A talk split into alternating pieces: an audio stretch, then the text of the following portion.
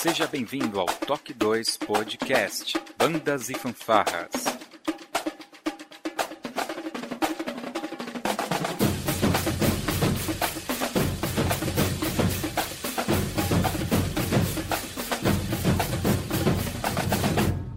No ritmo da vida, na batida do coração.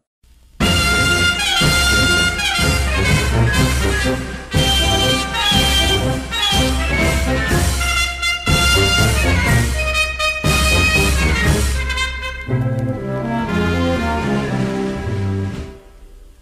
Dia, boa tarde, boa noite, sejam bem-vindos a mais um Toque 2 Podcast Bandas e Fanfarras no ritmo da vida, na batida do coração, diretamente de Ribeirão Pires, São Paulo. Eu sou Josi Slay e hoje está com a gente aqui diretamente do Recife o nosso correspondente internacional, Fabiano. Seja bem-vindo. Opa, tamo aí mais uma vez. Muito bem, Fabiano. Quantos graus está no Recife? Cara, hoje, tá, hoje esfriou bastante aqui, tá 30 graus. Na sombra. Na sombra, é. Deu uma chuvinha hoje, aí deu uma refrescada no clima. Refrescou, entendi. É, dá mais a, a, a menos, tá mais legal. Muito bem. E diretamente da cidade de Guarulhos, São Paulo, o professor e trombonista Felipe Sangali. Seja bem-vindo, Felipe. Chaves é melhor que Friends. Cara, eu. eu...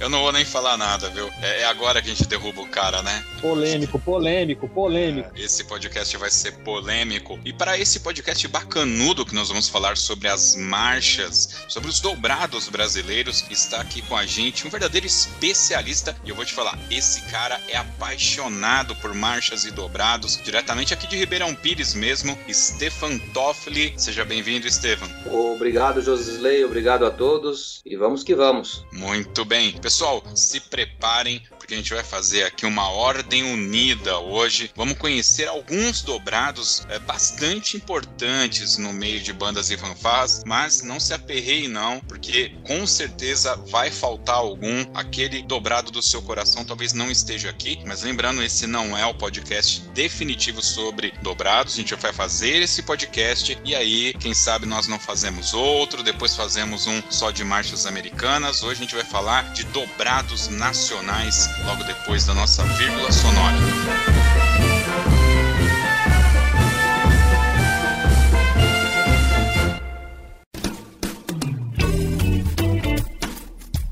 Olá, você está ouvindo o podcast do Toque 2 Bandas e Fanfarras, do site toque2.com.br. Para entrar em contato conosco, você pode acessar as nossas redes sociais através do nosso site ou então pelo e-mail contato@toque2.com.br. E se você gosta do nosso trabalho e deseja nos ajudar a produzir um conteúdo com qualidade cada vez melhor, acesse a nossa plataforma de contribuição pelo site apoia.se toque 2 e veja como contribuir. Este podcast tem o apoio cultural do Portal Brasil Sonoro. Clique, ouça e toque. Para ter acesso às partituras, visite o site brasilsonoro.com.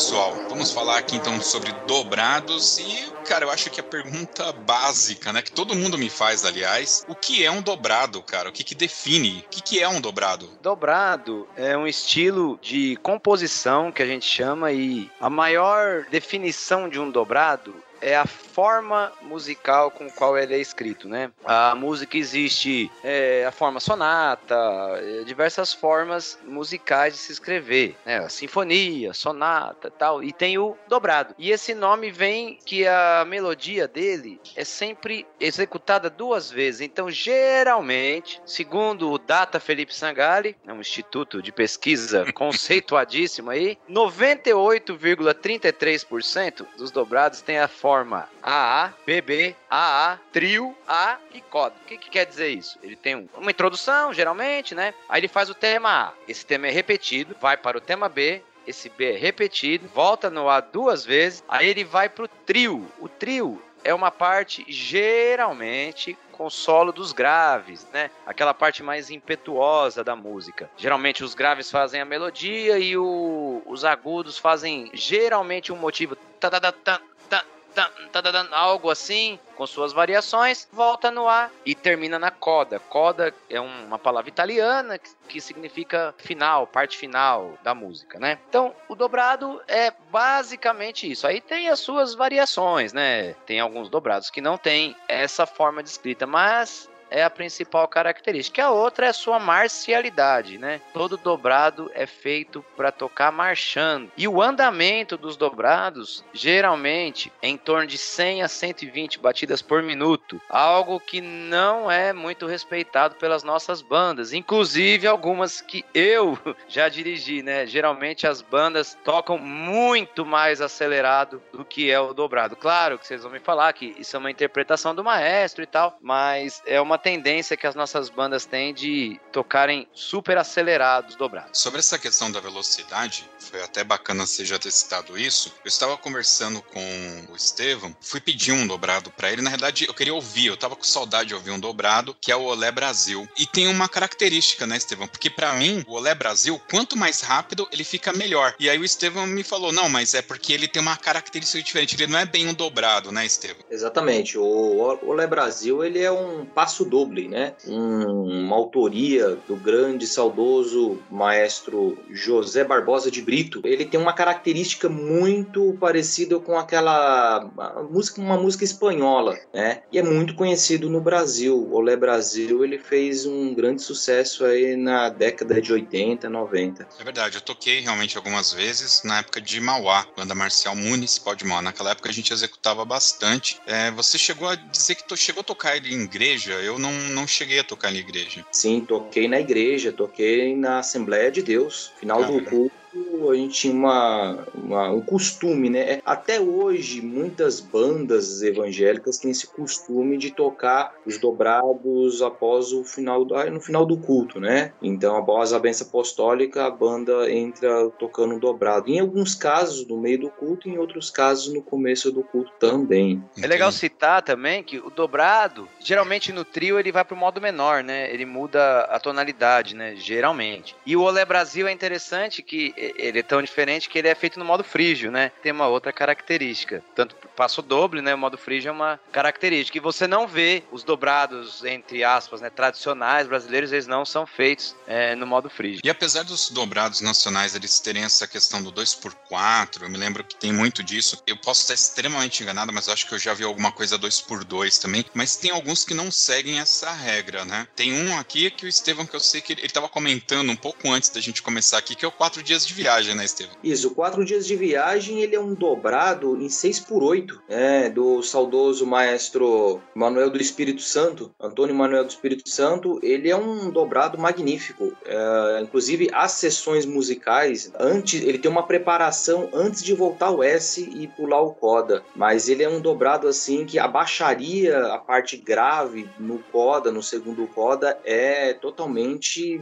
é, é magnífica. A resposta da, do calibre calibre fino é muito, muito importante. E é um dobrado assim que é muito executado pelas bandas militares. Também tive a oportunidade de tocar na igreja também. Esse aí eu toquei com regência do Lemos. E eu achei Sim. fantástico.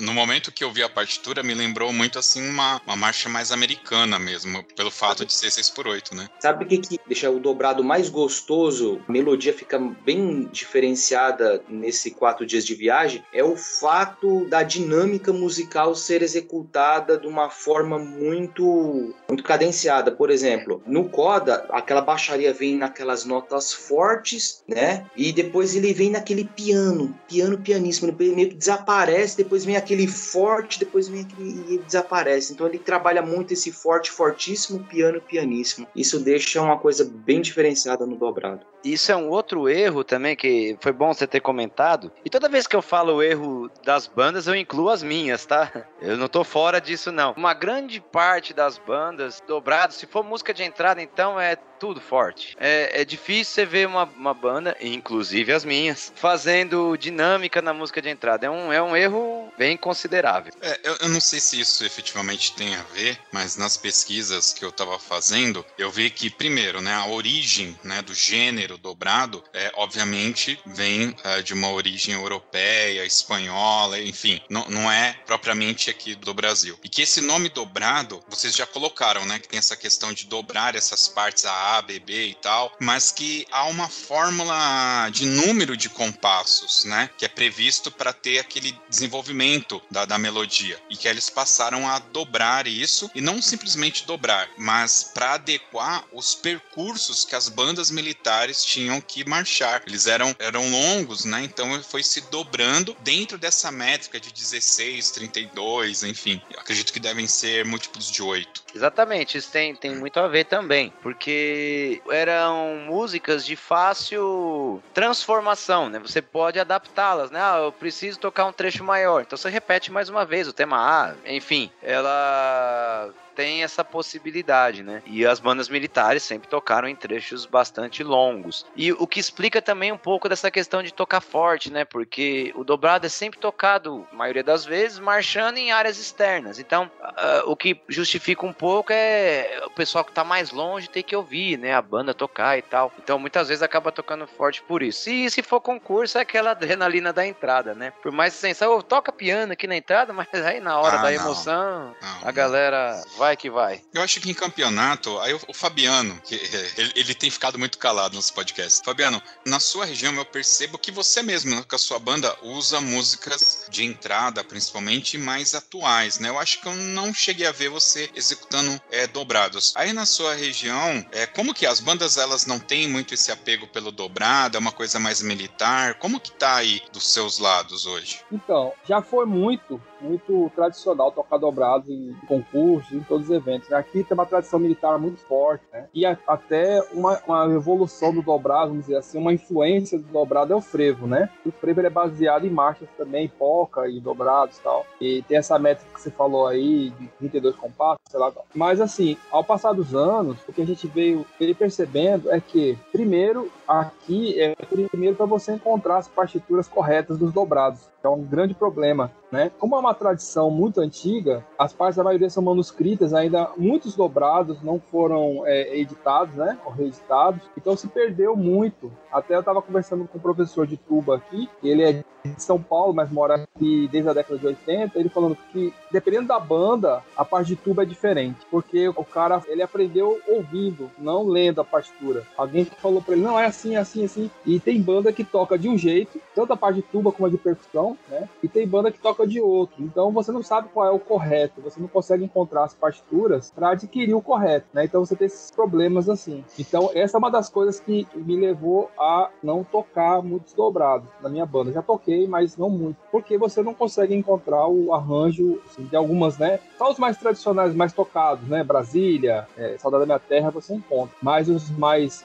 eu sempre quis tocar os mais diferentes, né? Ou os menos tradicionais, digamos assim. Então você tem esse problema, né? Que às vezes você vai na, nas bandas militares, tem um acervo grande e tal, um arquivo, só que você se depara com isso, com as partituras às vezes manuscritas, escritas erradas. Tem uma, uma leitura aqui de tuba, que é em si bemol, em mi bemol, em fá, em dó, e os caras escrevem, bicho, eu já tentei decifrar e não consegui decifrar. Porque o cara coloca uma clave de fá lá, na tuba, mas não é clave de fá, tá ligado? É outra, qualquer nota, o cara coloca lá e eu não consigo decifrar muitas coisas. Esse problema acarretou, assim, levou as bandas a deixarem um pouco de lado é, as bandas marciais, né, de concurso, de competição. Mas ainda é muito tradicional no interior, as bandas filarmônicas têm uma tradição muito grande, as bandas militares aqui também é muito forte, elas ainda tocam muito dobrado. A minha banda é por causa desse motivo, assim, que para você encontrar realmente as partituras, às vezes quem tem não quer repassar, às vezes você encontra o arranjo, mas tá faltando a parte de percussão, tá faltando a parte de tuba, e eu procuro colocar na minha banda todo mundo lendo, né? Que é uma coisa bem didática, bem, bem pedagógica. E a banda marcial são alunos, mas todos eles têm que estar lendo tudo. Então eu exijo isso deles, então eu tenho que levar a partitura para eles de forma correta. Então a gente tem esse problema aí. Por isso que às vezes a gente acaba deixando de tocar algumas músicas por causa disso. Entendi. Eu dei uma buscada aqui que eu queria saber quando que surgiu, né, os dobrados e tal. Então no Brasil, os dobrados, eles começam a aparecer ali em 1875, 77, começa é o registro mais antigo que se tem. E eu cheguei aqui num dobrado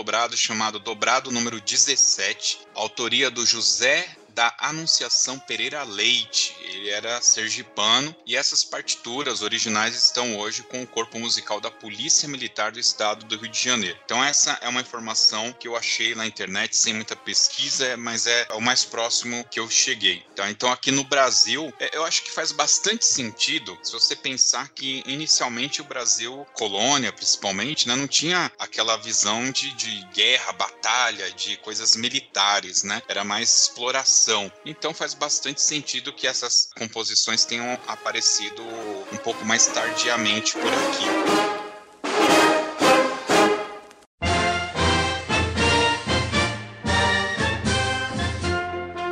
Jogar aqui para vocês, não tá na pauta, fingir para os nossos ouvintes que a gente usa a pauta. Tem um, um, dobrado chamado Mão de Luva, que eu particularmente gosto demais desse dobrado. E ele tem uma característica, ele tem uma característica que não tem nos outros dobrados. Ele não inicia no tempo original de marcha dele. Ele tem um início que eu nunca vi uma versão rápida. Eu sempre vejo as bandas tocando lento e aí ele tem uma espécie de uma quebra. Pararariram, pararariram,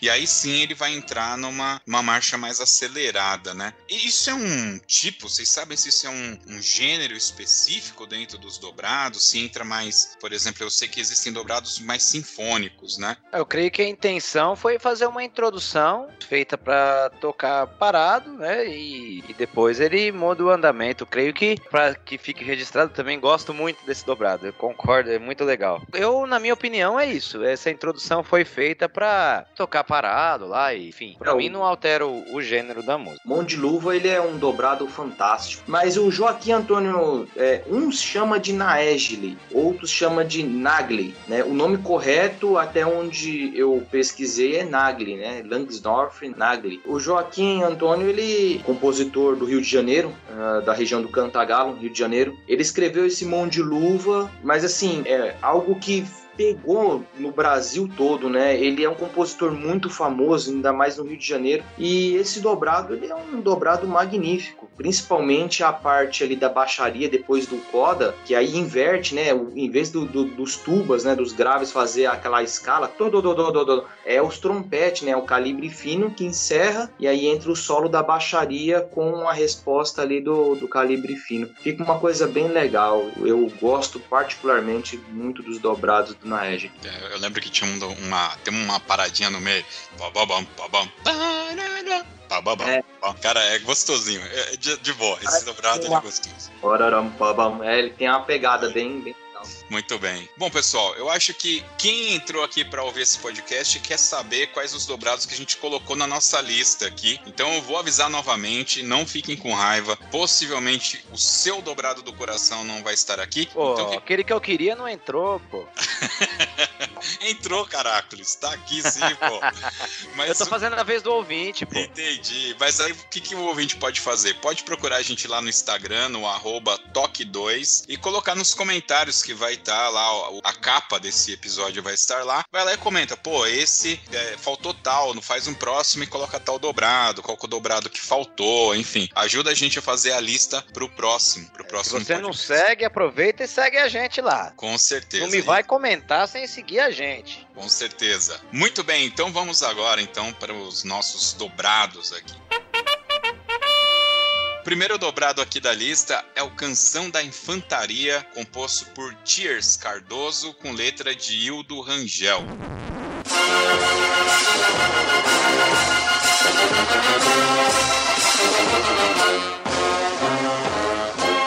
Esse dobrado, eu fiz questão de colocar aqui o, o, outro nome, o Will do Rangel, porque ele tem uma letra, né? Por que, que esse dobrado tem uma letra, caras? Eu vou começar e depois o nosso especialista deita no assunto aí. O exército, ele tem várias armas, né? As armas são as divisões. Tem, salvo engano, não vou saber tudo decor, mas tem a infantaria, cavalaria, artilharia e a engenharia, que eu me lembro de cor. E cada uma dessas armas tem a sua própria canção. Então, e só que nas bandas, a que ficou mais famosa é a da infantaria. Mas, por exemplo, a da engenharia é muito bonita também. E a canção da infantaria, a letra diz: Nós somos, não vou me atrever a cantar, mas é, nós somos estes infantes cujos peitos amantes nunca temem a lutar. Vivemos, morremos para o Brasil nos consagrar. Então é, é uma letra que exalta o pessoal que foi para a guerra, que luta no exército e que participa dessa arma da infantaria. A infantaria também, salvo engano, de acordo com as minhas pesquisas, é quem cuida dos blindados, do armamento em si, dessa coisa toda aí. É exatamente, é o que o Felipe falou. Existe dentro do quartel, eu tive oportunidade de estar em Quitaúna e eu vi também na AMAN também tem a, a canção da AMAN. Lá dentro do exército, ele é entendido não como um dobrado, um gênero musical dobrado e sim como uma canção. Porque como ele é cantado, o compositor que fez a letra, Wildon Rangel, ele fez essa letra, o Tears Cardoso, ele fez não só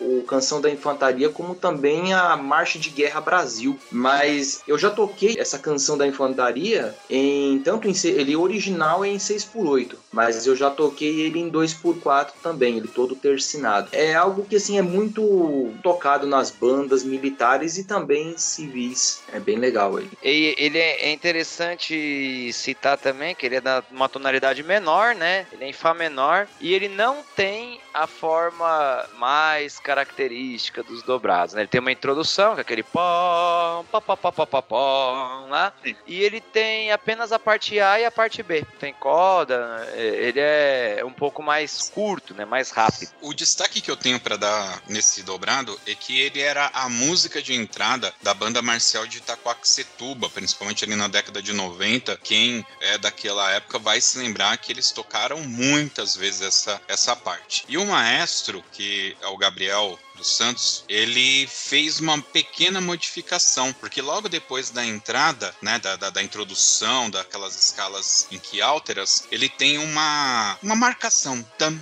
da, da, da, para entrar na música, né? E ele colocou ali um sincopado. Nas gravações que eu busquei disponíveis no YouTube, eu não consegui pegar eles tocando a introdução da peça para pegar essa parte. Mas eu me lembro que eu tinha um arranjo do Gabriel e dá para ver nitidamente. Cheguei a tocar para falar a verdade e ele tem esse esse sincopado lá. Então eu, eu julgo ser um dobrado bastante importante para o nosso contexto, tanto militar quanto das bandas e fanfarras. Certamente faz parte da nossa história. Eu acho que esse foi o primeiro dobrado que eu consegui decorar inteiro, sim, porque ele é curto, né? Em Mauá, na época que eu entrei lá, tocava direto também, isso aí na, nas apresentações, nos desfiles e tal. Eu acho que esse aí foi o primeiro que eu consegui decorar. É mais empolgante. Cara, mas, bom, nem vou falar da pasta e o tanto de marchas que a gente tinha, né? Eram muitas. Eram Por muitas. isso que eu, foi o primeiro que eu decorei. Ele é o menor que tinha. É menor. Se você falar em, em, em outros aí que a gente vai comentar daqui a pouco, que vai A, B, A, B, trio, foda, e foda 1, foda 2, foda 3, não dá pra decorar tão rápido. Bom, Na época que eu entrei na banda Lira de Mauá, eu toquei, era, eu toquei ele muitas vezes. Inclusive, o José Slay não vai lembrar disso. Eu toquei do lado do José Slay. Eu tinha 12 anos quando toquei o bar. Eu tocava o sousafone e mi bemol. Tocava mais do lado do Edinho. Talvez você vai conhecer ele. sim. Mas eu toquei, sim, eu toquei do lado do Edinho. Mas era. era- a gente tocava naquela época, eu tocava. Era, tem umas pastas de marcha na, na época, né? Tinha lá o Comandante Narciso, o Cisne Branco, o Aviação Embarcada e muitos outros dobrados, né? Mas é, eu lembro na época do Marim. O Marim regia a banda, gente fazia um ensaio ali na Praça da Bíblia, de domingo de manhã. E era muito bom, era fantástico, né? Era algo que até hoje eu guardo, assim, na minha memória como tempos muito bons. Com certeza. Vamos aproveitar e vamos agora para um, um dobrado que é clássico. E esse ele está aqui porque realmente ele é um clássico. Batista de Melo, o compositor é Manuel Alves Leite.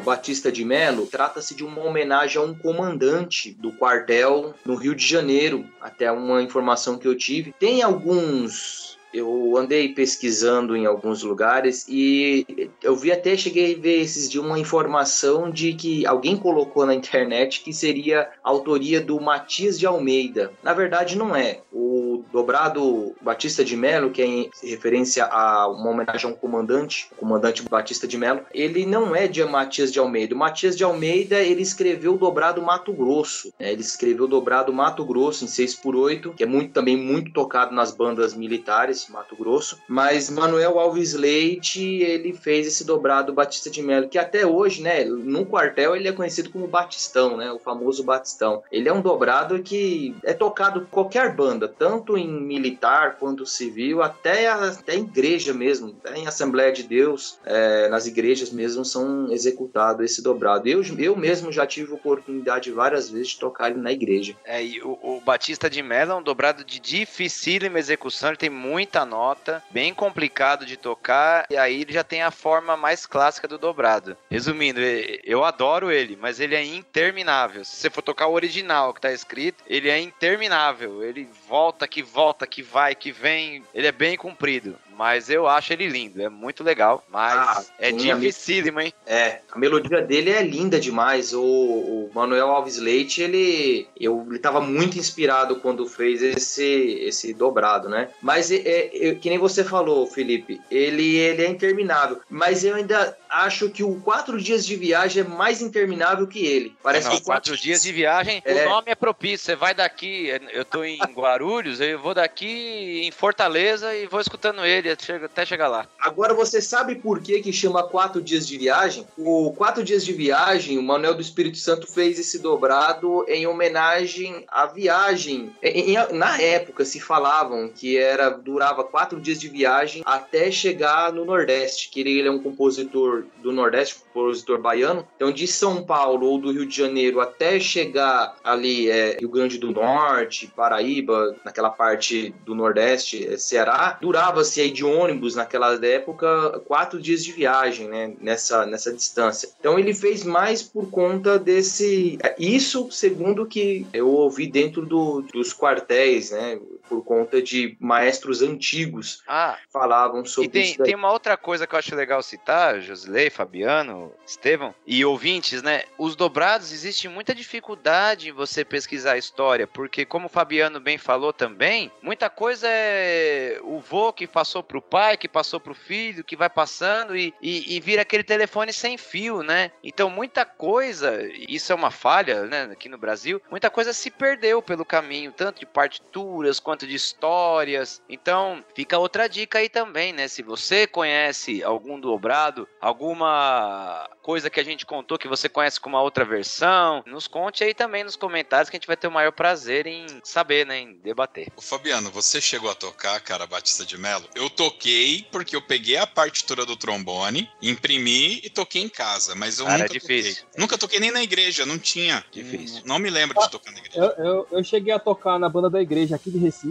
e cheguei a tocar na banda da escola, lá, onde eu dou aula. Na época, antes dar aula, que era um outro mais, mais que era tubista, e aí a banda tocava. Uma, uma viagem que a banda fez, ele me pediu para ir ajudando, né? E uma característica muito marcante que a gente vai falar talvez depois em algum outro dobrado mais específico, é que o instrumento que eu toco, que é o eufone, que é o conhecido como bombardino, né? É um instrumento que sempre se ferra da família dos metais, porque ele é responsável por todos os contracantos doidos que tem aí, que os caras inventam, né? Tem uns dobrados que são cabeludos, assim, de, pra, pra tocar. Batista de Mello é um deles. é, tem muita coisa assim. Também depois acho que o Estevam vai falar com mais calma. Os dobrados sinfônicos, essa outra elite assim dos dobrados assim que também é de descascar o coco aqui. Mas assim, o, instrumento que eu toco, todo mundo fala, ah, toca bombardino, né? Os antigos, né? Os velhinhos chega aqui, quando chega aqui. Eita, aquele dobrado que tinha uma outra canto bonito pra bombardino, hein? Toca isso aí, menino, toca isso aí. aí você se quebra. E é uma linguagem que também passou para os frevos de bloco, né? Essa característica do contracanto o frevo de bloco também assimilou a parte dos dobrados, né? Essa influência. É, isso eu vim conhecer aqui em Recife, tá, gente? São Paulo não sabia nem o que era frevo de bloco. Inclusive, eu participei de uma gravação, de uma live, uma orquestra de frevo de bloco muito tradicional aqui, que é do Coral Edgar Moraes. E aí tem essa característica, que tem o violão sete cordas e o eufone dobra com ele nesses contracantos, essas, então é muito, muito, muito peculiar, assim, nesses dobrados todos aí. Fica aí a dica para quem estuda eufone, vai pegar os dobrados aí que você vai ter muito material de estudo, de repertório. Com certeza. Vamos lá, vamos andando um pouquinho mais, vamos aqui também para um, um dobrado de um compositor que a gente já citou aqui, que é o Eterna Saudade, composto por José Barbosa de Brito.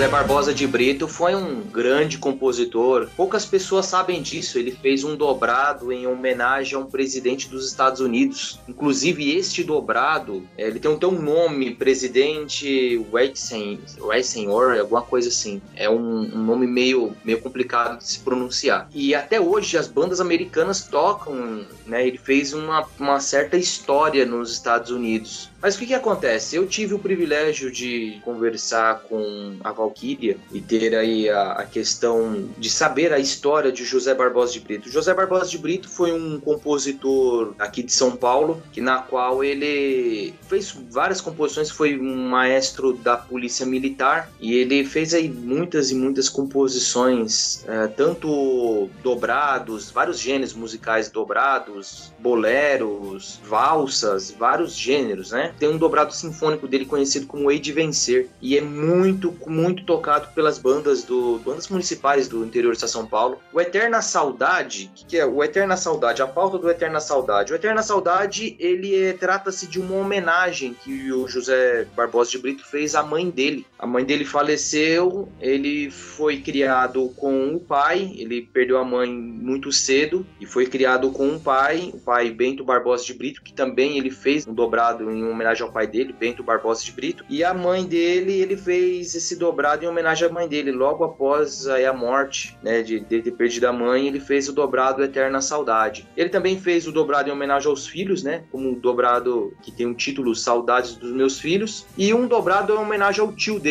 chamado, que é em homenagem ao José Policarpio, o, a marcha, chamado Juca. E... Você tá zoando que o Juca é por causa do tio do cara. Exatamente, tem na partitura escrito assim, assim, ó, dedico este dobrado ao meu tio José Policarpio Pinto, alguma coisa, conhecido como tio Juca, dedico esta marcha em homenagem a ele. Eu tenho a partitura escrito isso. A gente não colocou aqui na nossa lista, pessoal, mas o Juca, ele foi citado. A gente jogou no grupo, perguntou pro pessoal e muita gente citou o Juca. Eu já toquei o Juca e eu acho um dobrado gostosinho, cara. Ele é bonito, cara. É, mas tem um do, do José Barbosa de Brito que é famosíssimo, chama Velho Titão. O Velho Titão, ele tem a banda da a saudosa banda da Força Pública do Estado de São Paulo, regida pelo maestro Alcides Jacomo Degobi. A banda gravou esse dobrado, essa marcha, na verdade, não não dobrado é uma marcha, de José Barbosa de Brito, chamado Velho Titão, que também é homenagem ao pai dele. Quando o Bento Barbosa de Brito aí já estava com uma idade bem avançada, ele era conhecido e tinha um apelido de Titão. O pessoal falava que, o pessoal que conhecia ele falava que o apelido do pai dele era muito conhecido como Titão. E ele fez esse dobrado como Velho Titão. Mas se você vê a cadência que é o dobrado, a, a marcha, né?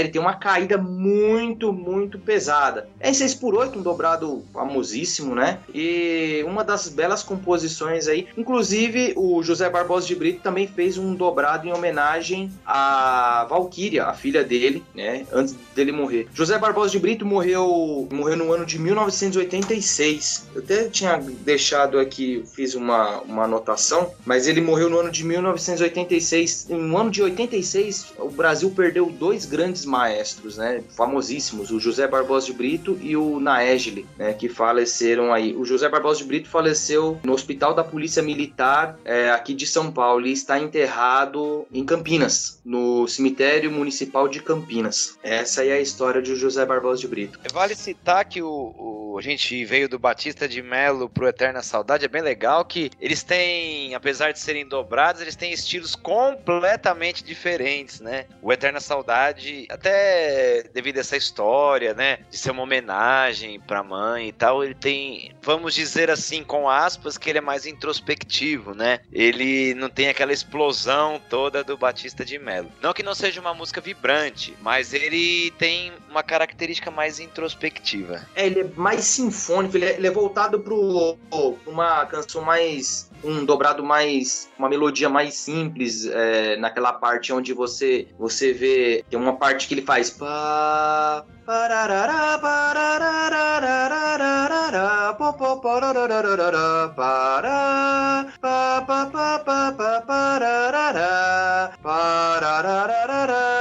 Aí tem aquele crescente, aquele decrescente, aquela coisa bem, bem legal. Mas o, a introdução dele, é, é bem legal de se tocar. Eu acho que ele tem uma quebra grande, porque depois da introdução tem uma baixaria, né? Bo, bo, bo, bo, bo, bo, meio, né? E aí entra um trompetão lá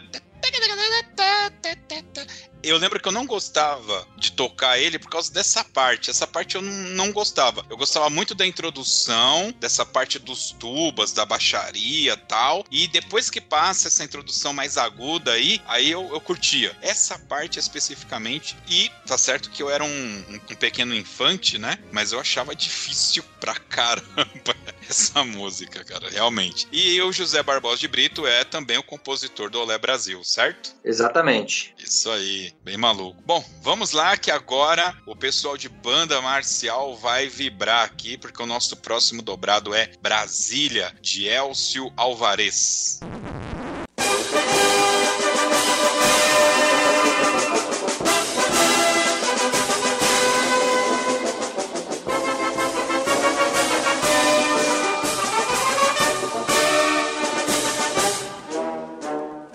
Brasília é um dobrado fantástico, né? Uma marcha fantástica, tem aí um, uma característica e é uma homenagem ao à inauguração de Brasília, né? Ele é uma homenagem aí a quando o Juscelino Kubitschek estava com aquela história, né, de transformar, tirar a capital do Rio de Janeiro para Brasília. Então, na inauguração de Brasília, em homenagem a Brasília, Elcio Alvarez fez esse dobrado aí. Ficou bem legal. É uma, uma curiosidade, pelo menos as que eu vi, todas as bandas marciais fizeram uma transposição para tocar o Brasília, porque ele é um tom acima do que as bandas costumam tocar. Isso aí eu já não faço ideia. O que eu toquei é o que comprava na Casas Manon, naquela partiturinha lá de jornal, parece que é um miniógrafo, né, que, que, que é feita a partitura. Então eu nem lembro qual era o tom da música, cara. É em Fá menor. Ele é em Fá menor e o original é em Sol menor. Mas as bandas, geralmente, pelo menos todas as que eu vi, não que isso seja ruim ou bom, é só uma, uma curiosidade que eu tô citando aí. E o andamento original dele é pam, papá, papá, papá, papá, pi, papá. Ok, aí nas bandas. Nunca, nunca toquei nesse andamento. Eu não sabia que era esse andamento. Eu digo assim, ó. Uma loucura. né? Cara, eu- eu- quando eu ouvi o nome Brasília e tal, né? Assim, a gente gosta de dobrado, mas quando você é mais novo, você queria umas, algumas músicas mais é, brilhantes, mais modernas, né? Mas eu lembro que quando a gente foi tocar o Brasília, eu me surpreendi de uma forma incrível, porque ele não parece um dobrado, ele não parece uma música nacional, né? Agora que o Estevão colocou aí, que ele foi feito inauguração de Brasília, então me parece que é algo mais é, é contemporâneo, né? Ele tá mais próximo da gente. Então, eventualmente, pessoal, não sei, tá? Tô, tô chutando aqui que o compositor eventualmente já teve ali alguma influência, eventualmente até americana, né? Pra deixar ele com esse brilho, com esse formato, tá? Mas realmente, essa parte que o Fabiano falou, cara, é lindo demais. Essa música ela é muito bonita. E ela contrasta com uma outra música que não está aqui, que, que na verdade ele saiu da lista, que é o Brasil, né? Aquele eu nem lembro quem que é o compositor. Que é uma música, ela, ela, eu não sei dizer, eu gosto do Brasil, mas eu não diria que eu, eu gosto porque ela é bonita. Eu, eu, eu simpatizo com ela, eu realmente gosto, de verdade, né? Mas é diferente. Por falta de uma palavra melhor, o Brasil, ele parece uma música antiga. E o Brasília, ele parece realmente uma música muito nova, muito contemporânea. Parece que eles estão bem distantes um do outro. É, o Brasil, ele é um compo a composição do Cheers Cardoso. Ele fez, na verdade, o Brasil ele é uma marcha patriótica. Na época do regime militar, ele era executado como marcha patriótica. E Fala já marcha o Brasil, de guerra, né? Marcha de guerra Brasil. É, marcha de guerra, ele era marcha de guerra. Na partitura, inclusive na minha- nas partituras que eu tenho dele aqui, ele tá da Casas Manon. As partituras da Uhum. Casas Manon vem como embaixo escrito, tem, tem o nome e o título Brasil, embaixo ele vem como marcha patriótica. Mas ele é uma marcha de guerra. É o mesmo autor que fez o Canção da Infantaria. E isso que o Josilei falou é, é uma realidade mesmo. Remete o Brasília como uma música mais contemporânea. E a questão do, do Brasil, ele você vê que ele é mais, mais antigo, né? Até então ele é. O Brasil, eu tenho relatos aí no, no, no YouTube aí, o Brasil sendo tocado por bandas militares na década de 50. Então Ô, é. Estevão, o Brasil, ele vai na mesma linha do Eu Te Amo, Meu Brasil. Ela é aquela marcha exaltação, Sim, é sim. mais ou menos naquela aquelas praias do Brasil ensolaradas. São estilos Bem diferentes, claro, mas Sim. a, a linha de pensamento da música é a mesma, né? Exaltação. Sim, sim. Bem lembrado, Felipe, bem lembrado. É, é algo que. Aquela música, né? Eu te amo, meu Brasil, eu te amo. Coração é verde e amarelo. É, Agora eu vou fazer aqui uma massagem de ego numa certa fanfarra aí, que é o seguinte. Lembrando aqui o porquê que eu gosto do Brasil. Eu não vou lembrar se foi 92 ou 93, tá? Porque eu realmente sempre falo que eu me perco aí nessas duas datas, que foi a primeira vez que eu fui assistir um campeonato em Caieiras. E várias bandas tocaram o Brasil na entrada. Várias, várias. Eu acho que se tiver alguém uma gravação aí, ou de 92, 93, vai perceber que foram muitas. Tanto que eu fiquei com essa música na cabeça. E eu fui tocar ela depois, já um bom tempo depois, na igreja, também regência do Lemos, e tinha lá na nossa pasta esse Brasil. A gente tocava pouco na igreja, tá? Eu toquei algumas vezes, mas tocamos pouco. Mas a, a memória afetiva que eu tenho realmente é lá dos campeonatos de Caeiras, para quem lembra como que é Caeiras lá.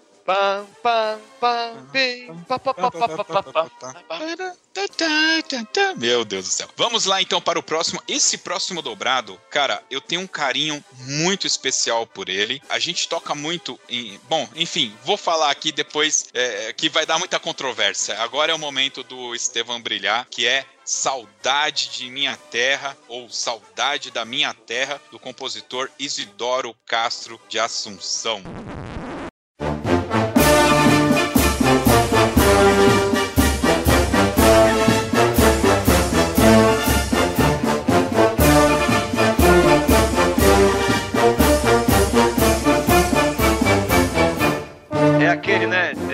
Adianta viver na cidade. Isso aí, né?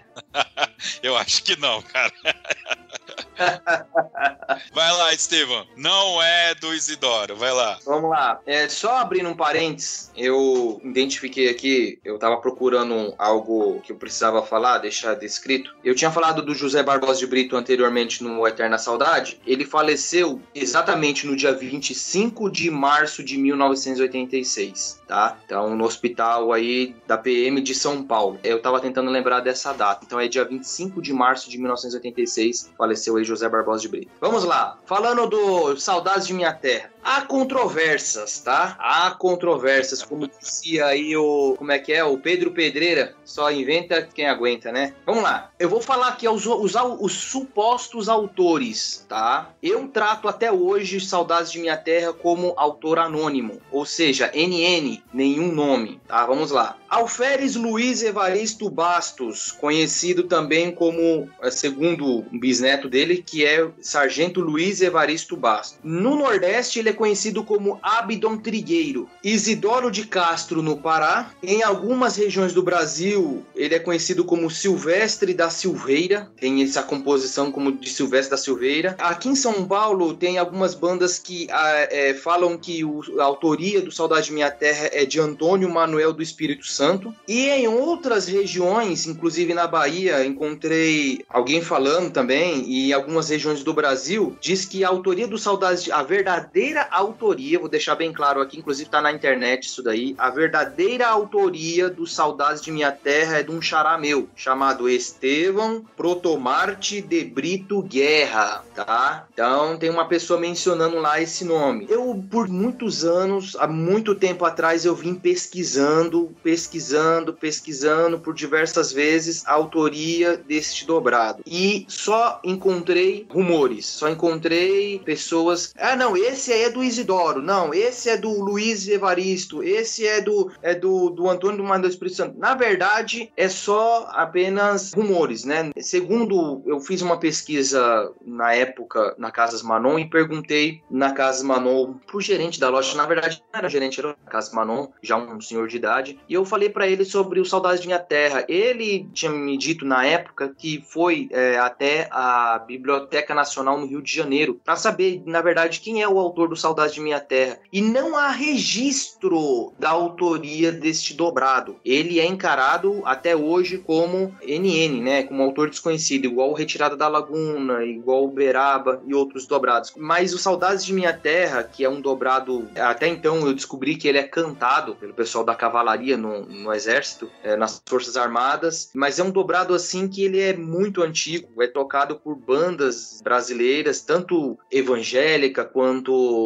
civil, quanto militar, né? E é um dobrado assim, né? Mi, sol, si, mi, ré, do, si, lá. Tem ele em ré maior e também tem ele em fá maior. A banda do Corpo de Bombeiros do Distrito Federal gravou no ano de 1959, 69, acho que foi 59. Gravou ele em Fá maior, mas eu tenho ele tanto em Fá maior quanto ele em Ré maior. Então tem aí duas tonalidades, o Saudades de Minha Terra. Mas quero deixar bem claro, até hoje, é, é, a banda do Recife, a banda do 14º RI, é, Regimento de Infantaria dos Guararapes, em Recife, lá eles falam que é Abdon Trigueiro que fez esse dobrado, Saudades de Minha Terra. A banda da Guarda Civil do Estado de São Paulo, na partitura lá tá escrito que é Alferes Luiz Evaristo Basto. Em alguns lugares no sul também, eu fui tocar no, no Paraná, e toquei numa banda no Paraná, e onde está escrito que na partitura que é Silvestre da Silveira, ou Saudades de Minha Terra. Então cada lugar tem um nome. Então, assim, é, é só há especulações, especulações da autoria de Saudades de Minha Terra, em volta da autoria de Saudades de Minha Terra. Existe um autor, óbvio, existe um autor, mas não é, não tem registro daquele autor. Até então eu fiquei sabendo que existia na, antigamente existia-se uma cultura de maestros de não colocarem seus nomes, igual Folhas Murchas. Quem sabe a autoria do Folhas Murchas? Na partitura não está escrito, né? Eu fui descobrir a, a autoria do Folhas Murchas, que é o, o, autor dele é Virgilino dos Santos. Mas antigamente tinha-se uma cultura de não colocar o nome no, dos autores nos dobrados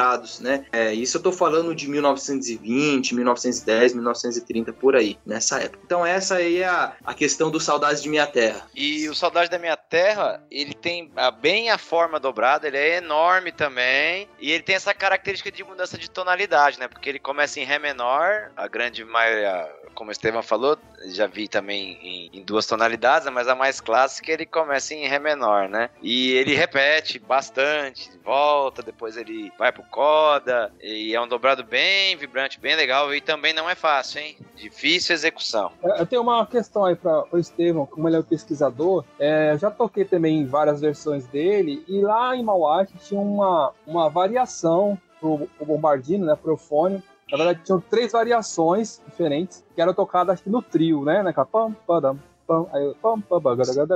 A mais conhecida era essa, mas outras duas que eu não lembro. É, essas variações foram criadas depois ou são originais da, do início do dobrado da, da formação dele? Você sabe quem, quem fez essas variações, alguma coisa assim? Bom, boa pergunta. Essas variações, ele surgiu no quartel, surgiu aí no exército, né? Inclusive eu toquei esse dobrado várias vezes na igreja, no final do culto, no meio do culto, e o bombardino fazendo né, fazendo aquela variação. Não só o bombardino, como a clarinete também, né? Mas é, foram criados depois. Respondendo a sua pergunta, foram criados bem depois. Como também ele, a versão dele cantada foi criado depois, tá? É, eu não me recordo aqui quem foi que fez a, a parte cantada dele. Existe tem um, um, se vocês pesquisar aí tem ele cantado, mas ele é cantado aí pelo pessoal da cavalaria. Mas é, essa variação, eles são, são três variações dentro daquela parte, né? Da que que acontece? O Saudades de Minha Terra depois do solo da baixaria que é o coda,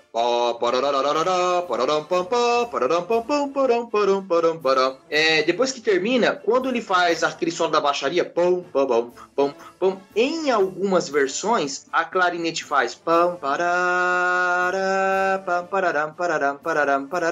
Em outras versões, ela, ela só faz aquela parte da harmonia, aquela resposta. Pam, pam, pam, pam, pam aquelas coxinhas cortadas, cochete cortado. Mas é, essa variação do Saudade de Minha Terra, que é tanto tocado pelo Bombardino, na maioria das vezes pelo Bombardino, ou também pela clarinete, foi criado bem depois. Esse dobrado, aí uma historinha aqui interna, né? Nossa, eu já contei algumas vezes que várias músicas que eu tive acesso era no esquema que o maestro Binder, no caso, saía para resolver alguns pepinos da banda e ficava a molecada ali treinando, né, os campeonatos, né? E aí, numa dessas eu toquei Zampa, toquei. Zampa não, Zampa é mentiras, né? Que Zampa foi depois. Toquei 1812, por exemplo, que aí tem Poeta história. camponês. Poeta e camponês, eu toquei numa dessa aí também e tal. E o que que acontecia? O, o pessoal conhecia o, o Saudades de Minha Terra, então a gente ensaiava direto, tocava direto Saudades de Minha Terra. E a banda começou a pedir pra gente, pra colocar no repertório, porque ele não estava na, na pasta, né? E aí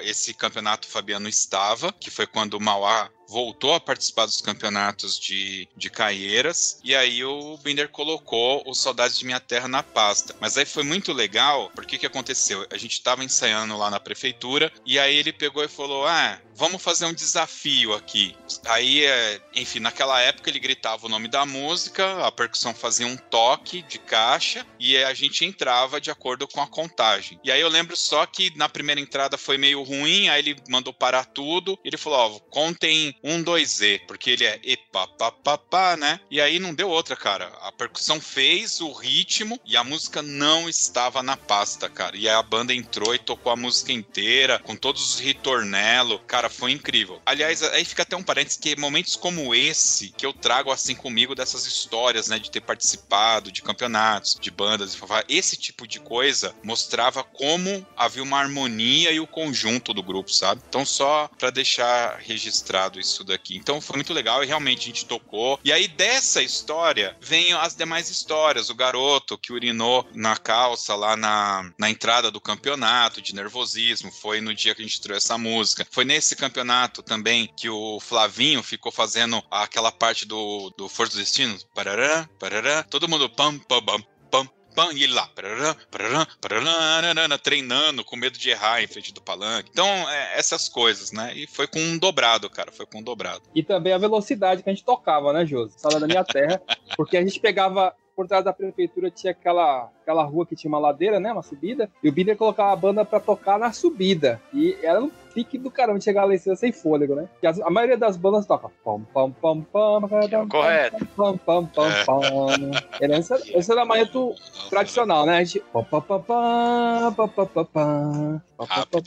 Aí quando já. pam, pam, pam, Acaba com a música, né? um né? gada. nessa época era a época da marcha alta ainda, né? Não tinha marcha americana. Então a gente tocava rápido, eh, levantando o joelho na, na altura da cintura e descendo a bota. Era, Era o bichão, você era o bichão. Eu era o bichão, eu tocava Ah, trombone.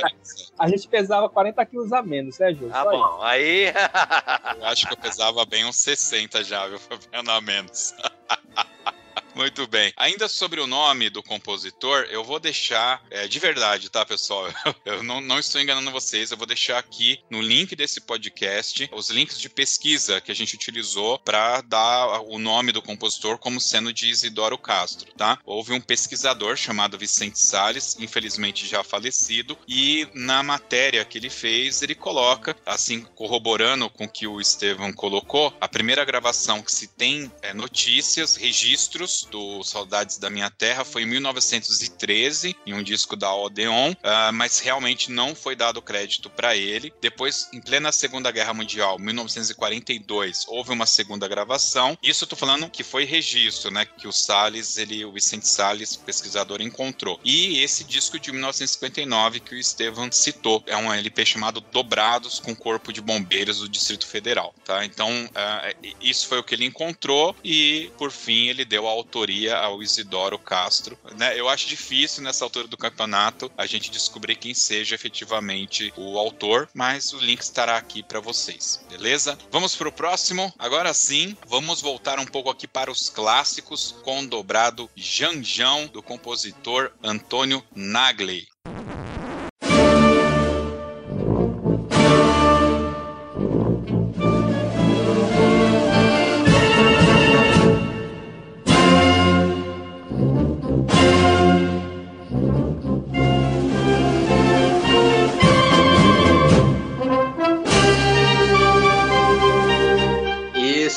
pijama, eu é favorito, cara. O Janjão, ele. Com certeza você já tocou ele na igreja, eu também toquei ele na igreja.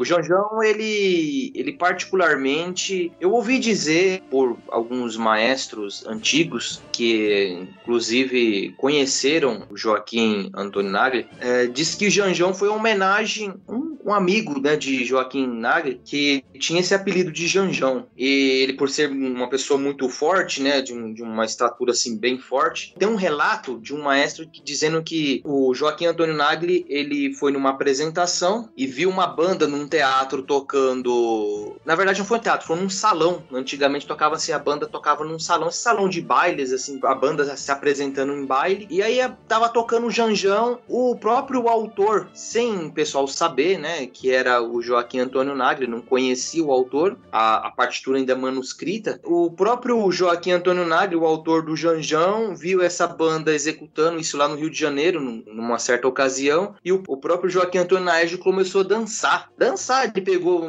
tomou uma mulher lá, a, na mão de uma mulher lá, e começou a dançar na frente da banda, né? Isso há relatos de pessoas que conheceram o Naércio contando essa história, e foi tocando um Janjão. Inclusive, o Janjão ficou tão famoso que ele foi parar na, na BBC de Londres. Foi tocado na BBC de Londres. Particularmente, eu tenho aqui, já toquei várias vezes ele, mas a parte que me dá mais assim emoção, que eu, eu, eu falo para você sinceramente, me arrepia é a parte dos graves. Pararam pam pam pom pom pom pom tom tom tom tom pom pom pom pom pom pom pom pom pom pom pom pom pom essa parte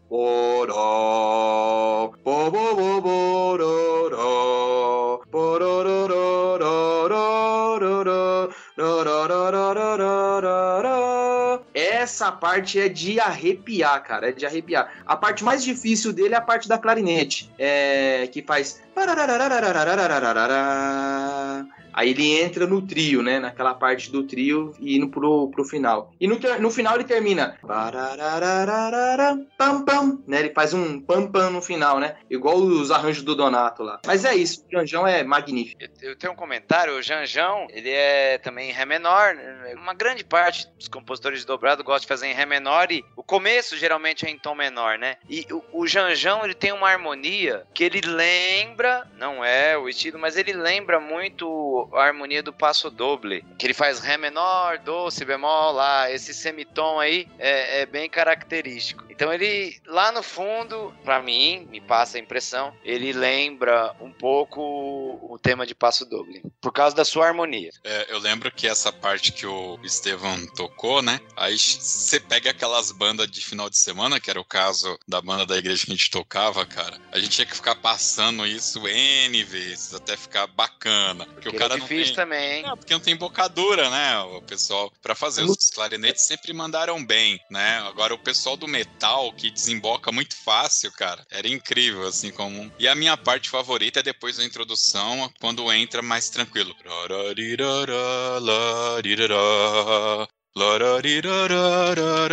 É possível ver o compositor pegando uma senhorinha ali e dar uma dançadinha. Cara. Eu gosto dessa parte aí também. Eu gosto, acho muito bonito. Fabiano não tá com cara de, de que tocou Janjão, não. Você não tocou na, na Furiosa de, de, Santo André, como todo mundo? Não, por incrível que pareça, eu já ouvi o Janjão, mas me recordo muito pouco, mas eu nunca toquei. Eu tocava na Furiosa de Osasco, Jô. Não toquei na Furiosa de Santo André. Mas Furiosa, toda Furiosa tem que ter o Janjão lá. Mas pô. não tinha, é incrível, não tinha. Eu sempre ouvi falar dela, mas nunca toquei. É incrível, né? Tem aqui em Recife também, o pessoal fala Janjão, mas eu nunca toquei. Incrível que pareça. É, um, é uma dos dobrados que eu nunca toquei. Ô, Josisley, o Janjão, a gente, não sei você, mas eu cheguei a tocar ele no meio do culto, assim, na recolhida da oferta, os irmãos, a igreja e a igreja, o povo dava glória a Deus. Era, é, a gente tocava Janjão, a igreja dava glória a Deus. Eu lembro da minha, minha mãe, eu sou filho de, um, de uma clarinetista, minha mãe tocava a primeira clarinete, e ela pegava o Janjão, ela fazia aquela parte é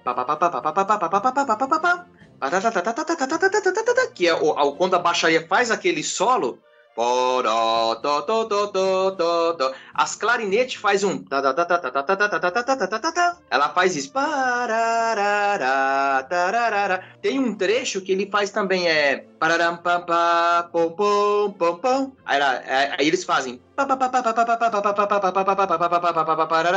essa parte é, é top, é top. É eu já tentei fazer na clarinete várias vezes, mas, é mas eu sofri. Na requinta também. Sofri. A gente tinha na, aqui em Ribeirão, tinha uma clarinetista que talvez você até conheça, a Miriam. A Miriam, Miriam, Miriam Alves, se não me engano, né? A gente tocou um tempo junto na banda de Ribeirão Pires. Na extinta banda de Ribeirão Pires, ela tocava aqui. E eu falava, pô, não é difícil? Então ela falou, cara, quem toca em igreja toca qualquer coisa. Porque ah. na igreja era muito mais difícil as é. execuções, é. porque tinha muito desses dobrados, né? Era, enfim, né? Só fazer uma adenda, é, Estevão falou que o povo da igreja glorificava. Aqui lá na igreja de Rio Grande, a gente tocou é o Tigre no culto e a galera. Uau!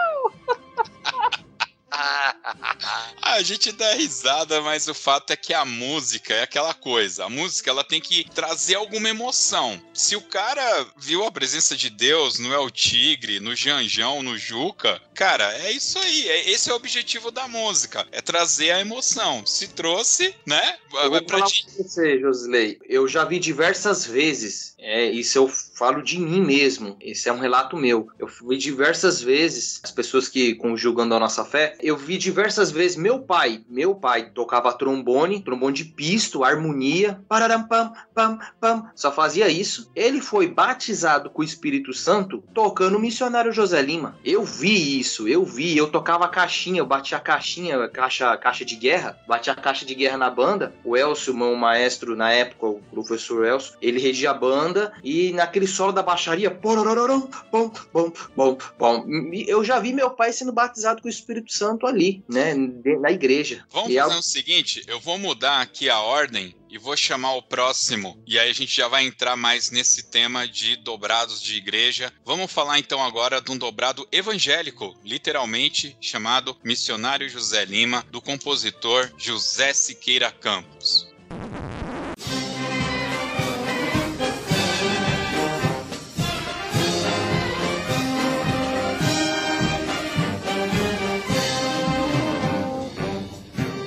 José Siqueira Campos, eu acho que para quem é evangélico da Assembleia de Deus, dispensa é, qualquer apresentação, né? Ele é um maestro e compositor é, cristão, protestante, né? E fez diversas obras, diversos dobrados e muitos arranjos. É, nos anos 90, eu diria que quem tinha uma banda na igreja tocou pelo menos um arranjo do Siqueira Campos. Ele realmente era muito conhecido, até porque ele mandava, junto com os arranjos dele, uma fita cassete gravada. E ele foi o compositor do missionário José Lima, que eu sei que o Estevão tem uma história boa. E você chegou a conhecer o missionário, Estevão? Bom, Josley, eu conheci os familiares, né, de José Siqueira Campos e também do missionário José Lima, hoje pastor, né, Josias, no Paraná. O missionário José Lima morreu há pouco tempo, né, o pastor José Lima de Oliveira, né, conhecido como missionário José Lima. Ele foi maestro antes de ser missionário, foi maestro da banda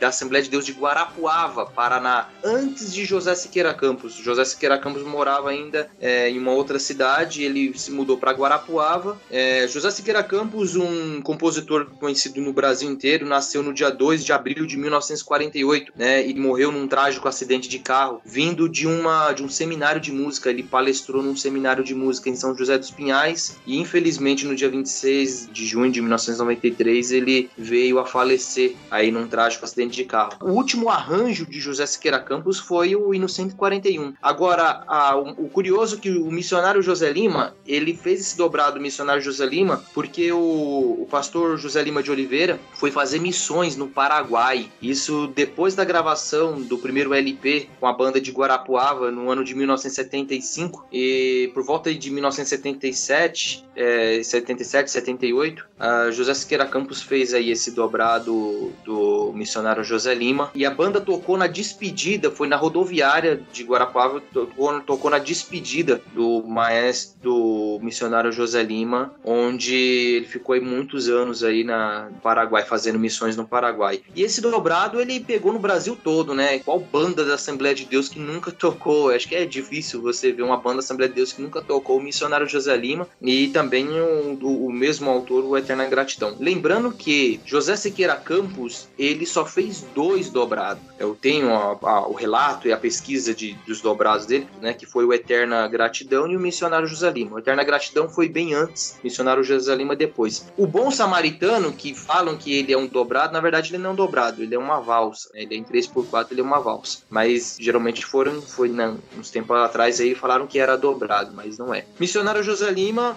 então ele foi maestro antes de José Siqueira Campos, antes de ser missionário. Então, ele foi o, o fundador da banda da banda Magnificent aí da, de Guarapuava. Depois ele seguiu para o ministério, Deus chamou ele para o ministério e José Siqueira Campos assumiu a banda de Guarapuava que ficou aí até meados aí de 1986, 87, onde em 88 ele se mudou para Maringá, no Paraná, ficando aí até 1992 em Maringá. Em 1993 ele se mudou para Curitiba, onde infelizmente veio a falecer. Lembrando que poucas pessoas sabem desse detalhe. José Siqueira Campos não fez só arranjos para banda. Não, ele não fez só arranjos para banda. Ele fazia arranjos para big band e orquestra e outra. O José Siqueira Campos ele não só tocava clarinete, ele era um exímio clarinetista. Ele sabia tocar sousafone, trombone trompete, mas ele era tecladista. Ele também foi tecladista, José Siqueira Campos. Eu tenho fotos disso. E ele também participou de um conjunto na, em Maringá. Ele não regeu banda, ele só regeu banda em Guarapuava. Em Maringá ele tocava somente em um conjunto junto com o irmão dele, que o Isaac Siqueira Campos tocava contrabaixo. E depois que ele veio para Curitiba, ele só ficou somente compondo, né? Assim como também em, Guarapu, em Maringá ele só, com,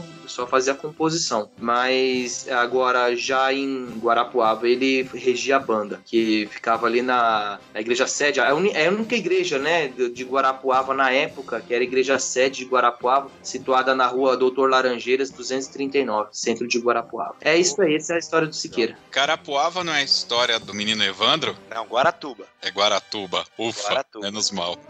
é. Ô, gente, eu queria, pode ser qualquer um de vocês três, se possível, de maneira sucinta, eu queria que vocês explicassem um pouco essa relação das bandas das igrejas evangélicas com os dobrados uma forma sucinta, assim, para quem não é evangélico como eu, para que a gente entenda um pouco. É comum as bandas evangélicas tocarem, em que situações, como que é? Se vocês puderem falar uma pincelada assim, acho que fica legal pra gente entender. Ó, Sangalho, é uma boa pergunta. A sua pergunta é uma excelente pergunta. Eu vou te responder. A questão dos dobrados nas Assembleias de Deus, nas igrejas, né? Foi pro seguinte modo: existia na época, quando as Assembleias surgiu, muito músico e pastor militar. Existia muito pastor que era da reserva e também era maestro de banda. Eu conheci vários que fundava bandas né, abria igrejas e fundava bandas, era maestros e pastores. Inclusive, eu conheço um que era capelão do exército e é, maestro de banda. Ah, ele fundava igrejas, hoje ele é pastor presidente. Ele fundava bandas aí para torta direita. Então, é, tinha um conhecimento fantástico. Então, a questão das bandas tocarem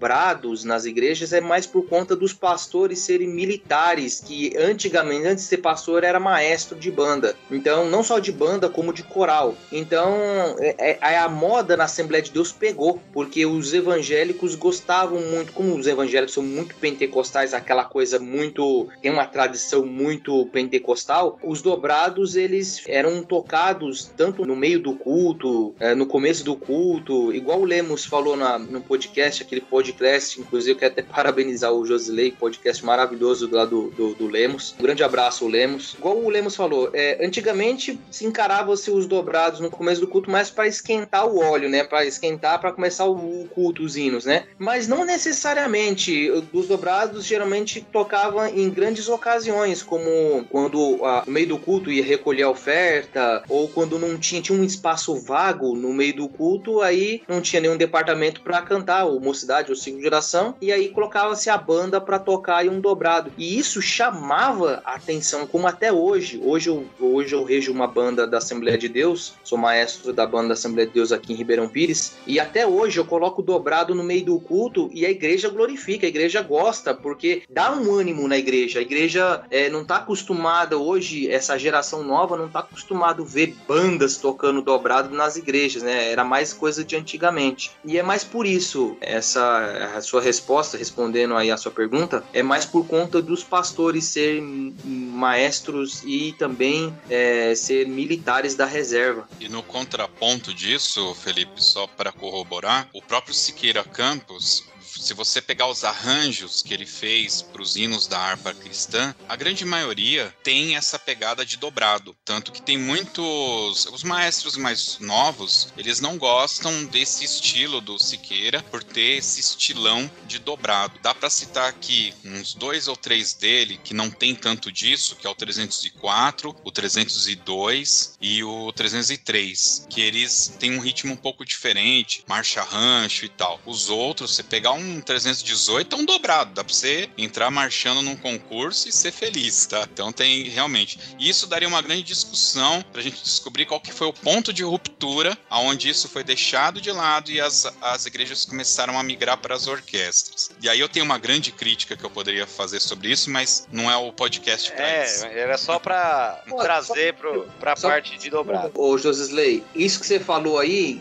é até algo relativo. Por exemplo, eu vi até você falando no podcast lá do, do Lemos. É uma coisa que eu pesquisei, já tem há muito tempo vim pesquisando isso. Nem todas as igrejas mudaram de banda para orquestra. Eu já vi banda, orquestra voltar a ser banda de novo, entendeu? Então é, é algo muito relativo. Por exemplo, eu, eu te posso dar do, três exemplos. A banda onde o Fábio Korsakov, acho que vocês conhecem o Fábio Korsakov, exímio trompetista. Fábio Korsakov regiu a banda do Jubileu, a banda da Assembleia de Deus do, aqui da Vila Alpina, São Paulo. Até hoje lá é banda e lá já tem 60 anos de tradição. Uh, Paranaguá, até hoje a banda Acorde de Jerusalém de Paranaguá, a Assembleia de Deus, até hoje é banda e tá tocando desde 1964 e não mudou para orquestra. É, Cuiabá também, a, o Paraná em si é forte em bandas ainda da Assembleia de Deus e muitas igrejas não migraram de banda para orquestra. Eu tive um exemplo muito grande aqui, aqui perto de mim mesmo, que foi que na em Itaim Paulista, onde um maestro que eu muito conhecido meu, ele tinha uma orquestra, eu cheguei a tocar lá na orquestra dele, ele tocava arranjos do Mia, do Oliver Rufinos, de grandes, né, do Massambani, de grandes arranjos, de grandes compositores de orquestra na Assembleia de Deus. E de uma hora para outra, por conta de frustrações dos arranjos, músicos que não aprovavam, a igreja não foi muito com a mudança da orquestra, de banda para orquestra, ficou uma coisa muito, muito, ficou algo, aconteceu algo lá que deixou desgostoso, né, a igreja e o, e o pastor, e trocou-se o pastor e o pastor falou assim, não, é, essa orquestra não tá legal, vamos voltar a ser banda. Os músicos apoiaram, tinha uma grande parte dos músicos que estava apoiando a volta da, da banda. Então, aquele camarada que tocava cello passou a tocar trombone de vara, vendeu o cello, passou a tocar trombone de vara. Aquele camarada tocava violino, tocava clarinete e vendeu o violino para voltar a tocar clarinete. Então, é, é, nem todas as igrejas migraram de banda para orquestra. Tem Com muita- certeza a gente vai ter várias exceções, mas eu acho que há, tem vários pontos aí que a gente poderia agregar e daria uma, uma boa discussão. Vamos chutando a bola aqui pra frente então e vamos para mais um dobrado, Comandante Narciso, composição de Antônio Francisco dos Santos.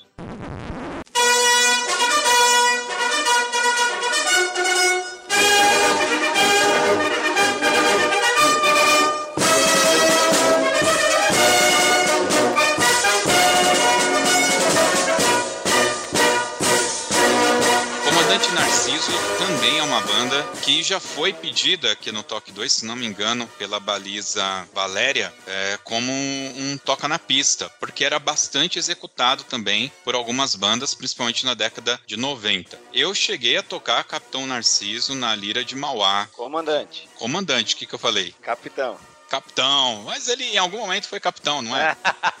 pra ser comandante tem que ser Saiu bem, capitão. saiu bem, gostei. Saiu bem, não Foi sei? bem, foi bem, foi bem, foi bem. Promoveu o cara aí já. Muito bem. Então. Mas não é capitão, comandante, não é? Rolando Lero, hein? Deu uma de Rolando Lero agora, hein? Não, é, é que eu, eu, eu, eu- tô assistindo uma série de bombeiros aí, e aí eu tô ligado na- nos escalonamentos aí. Muito bem. Então, então eu cheguei a tocar. Agora, eu fico em dúvida, eu não tenho certeza se a gente chegou a tocar isso em entrada de campeonato, tá? Eu acho que sim, mas eu não, não me recordo aonde que isso aconteceu, não. O comandante Narciso, diferente dos que a gente tava passando até agora, ele é, é tonalidade maior pra entrar, em si bemol maior. Eu já toquei de entrada de campeonato essa música aí. Conha aonde? Não é? É de Azevedo. Quer dizer, tocar uma palavra muito forte, né? Eu participava da banda, tocava umas três notas lá, tava bom já. Que o Marquinhos não me escuta. Cara, a única parte que eu gosto desse dobrado é no momento. Pam,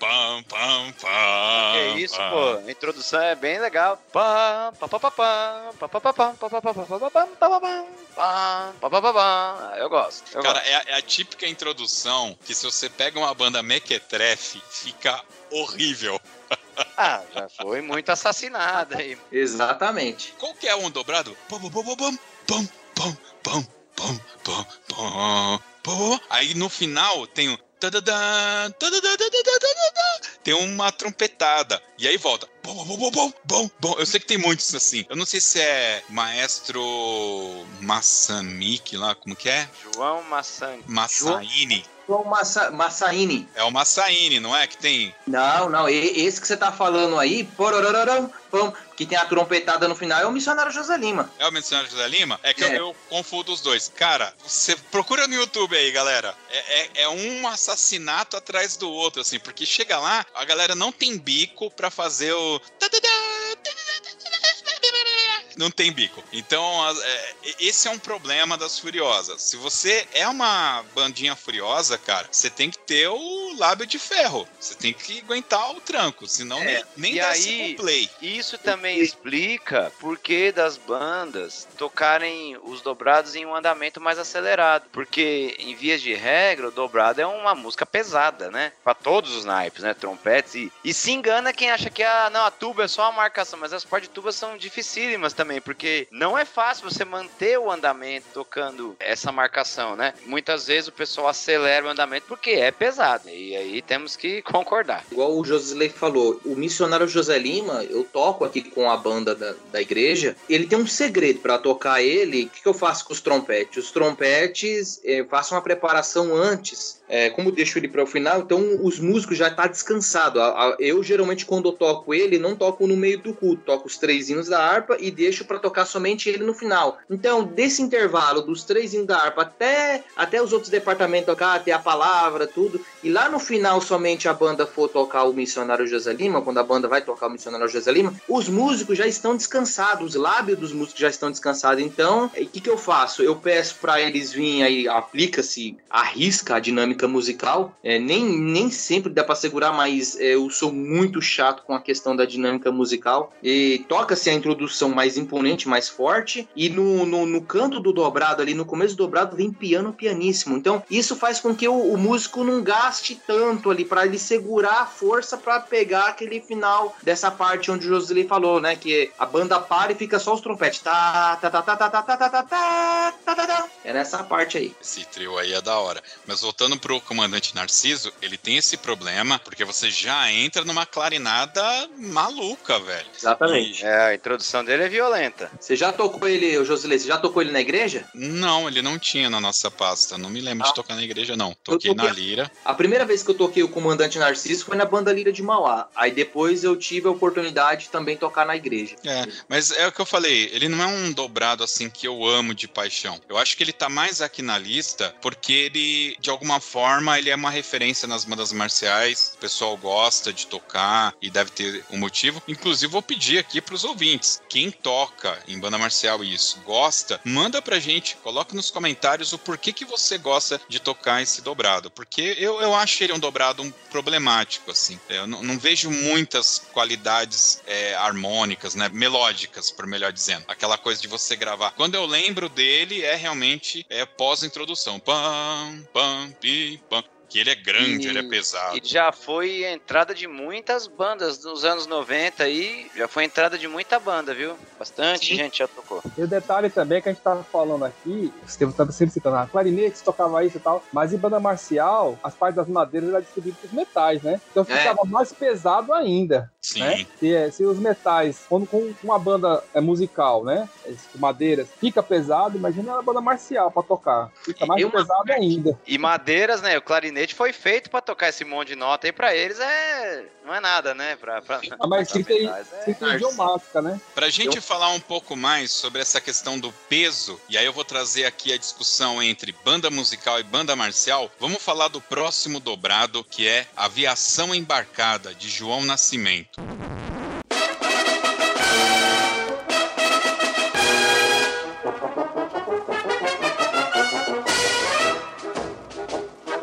Assim como o comandante Narciso, o Viação Embarcada, quando eu tive a oportunidade de tocar, ele é uma música extremamente pesada e, de novo, eu acho que ele casa com o Brasília. É uma música, ela parece ser bastante contemporânea, entendeu? E, e aqui é onde eu quero trazer a discussão, aproveitar esse momento para trazer essa discussão. É, depois de tocar como uma banda marcial, e para quem tá ouvindo pela primeira vez e não sabe o que é uma banda marcial, a gente tá falando metais e percussão. E a banda sinfônica é metais, percussão e madeiras, flautas, clarinetes e tal. Eu gosto mais do Viação Embarcada e até do próprio Comandante Narciso com metais e percussão. Eu acho que é uma música pesada e que fica bem nessa formação, o, Estevam. É, o que, que acontece? A banda, né, existe três bandas, né? A banda musical, a banda marcial e a banda sinfônica. A musical é que a gente tem na igreja, que é até um pouco parecida aí, só que tem, é, é, tem algumas diferenças aí na, na questão de algumas execuções para sinfônica. Mas no, voltando lá à questão do comandante Narciso, só para encerrar, a questão do comandante Narciso é que na diferença que a, a, o comandante Narciso faz as clarinetes ali na banda musical, pá, pá, pá, a clarinete fica.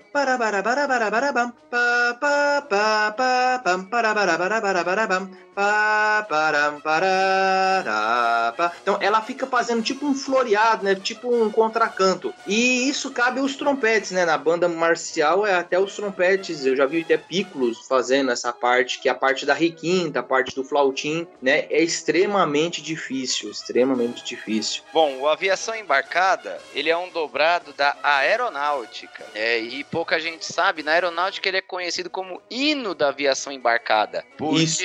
ele tem letra. O Aviação Embarcada ele é cantado. Exatamente. É, salve a patrulha, e, e por aí vai, né? Empunhando o tridente mortal na defesa da força naval. Em vigília constante, protege o mercante e o nosso litoral. E eu não, não vou saber. Mas ele é cantado. E ele tem a forma típica de dobrado, né? Ele repete bastante. Ele tem toda essa característica aí do dobrado. Ó, falando do compositor, o compositor do Aviação Embarcada, João Capitão João Nascimento. João Nascimento, ele era da aeronáutica. Ele não fez só o Aviação Embarcada, ele é autor de um grande dobrado conhecido no Brasil todo como General Manuel Rabelo. Eu já toquei esse dobrado na igreja, né?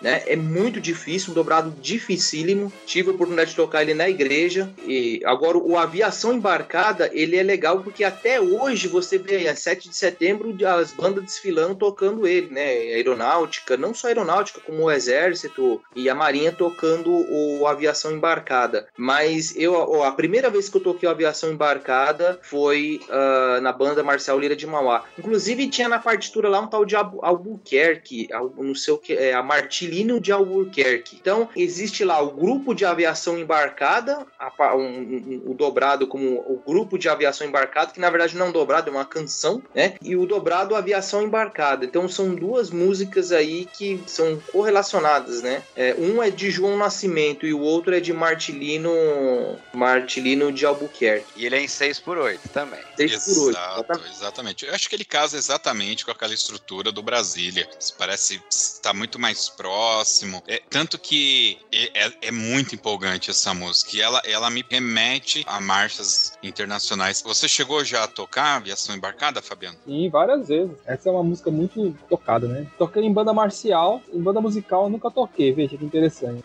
Só toquei ela na versão de banda marcial. E, e o peso, é, é isso que a gente estava comentando na música anterior. Fica muito mais pesado você tocar na banda marcial do que na banda musical, né? E aí também você tem que ter um grupo com a resistência boa, porque não é fácil tocar não, para manter a afinação, para manter a- as dinâmicas, as articulações que pedem, né? É, é pesado, os trompetes principalmente é muito pesado. Sim. Muito bem, pessoal. Agora nós vamos para o nosso último dobrado. Pois é, eu, eu sei que você tá aí pensando, pô, não falou daquele que eu queria. Eu vou reforçar para vocês entrarem no nosso Instagram, falar bem americanizado, Instagram, e deixe lá o seu comentário, qual dobrado que faltou e qual que você quer ouvir aqui, né, que a gente fale. Bom, eu vou falar agora daquele que é considerado o hino das bandas de música, Dois Corações do fantástico Pedro Salgado.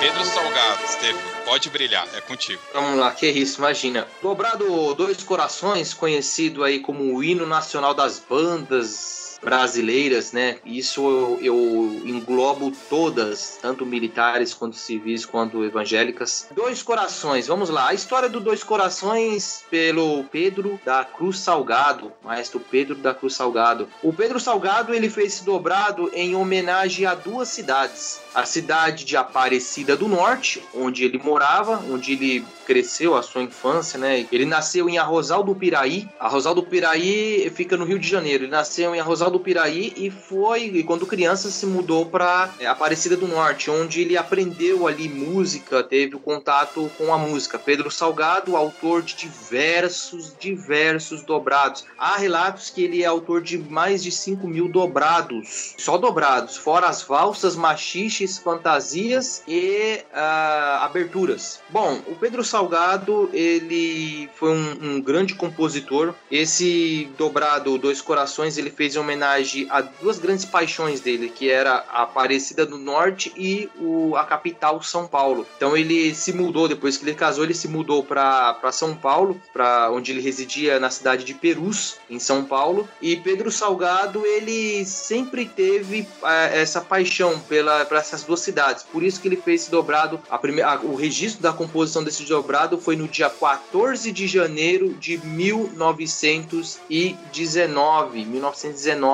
Foi em 2019, fez aí 100 anos que o dobrado Dois Corações, feito no dia 14 de eh, janeiro de 1919, foi feito pelo maestro Pedro Salgado. E é um dobrado que né, dispensa qualquer comentário, né? Eu já vi até bandas americanas tocando ele, já vi um, um vídeo de uma banda americana tocando o dobrado Dois Corações. E Dois Corações, ele, ele é fantástico, né? Todas as bandas aí já, já tocou ele, né? Só relatando que Pedro Salgado, poucas pessoas sabem sabem dessa informação. Pedro Salgado, né, o Pedro da Cruz Salgado, ele faleceu no dia 28 de setembro de 1973. Ele faleceu aqui na nossa cidade, Josisley, de Ribeirão Pires. Faleceu aqui, segundo o nosso querido e saudoso Américo Del Corto. Tive a oportunidade de conhecer o Américo Del Corto, que fez o hino de Mauá, fez o hino de Ribeirão Pires, e ele me relatou, pessoal, assim, Estevam, eu conheci Pedro Salgado pessoalmente, né? O pastor que me batizou, o pastor saudoso pastor Alencar também foi ele que trouxe o Pedro Salgado para reger a banda Lira de Mauá na década de 60, onde ele fez um dobrado chamado Doutor Vicente Orlando, é, gravado pelo saudoso maestro Antônio Jordan, num compacto de 1966. E Pedro Salgado, ele infelizmente morreu às 10 horas da manhã no dia, no, dia 28 de setembro de 1973, vítima aí de, é, segundo relatos, de ataque cardíaco, né? E depois teve uma,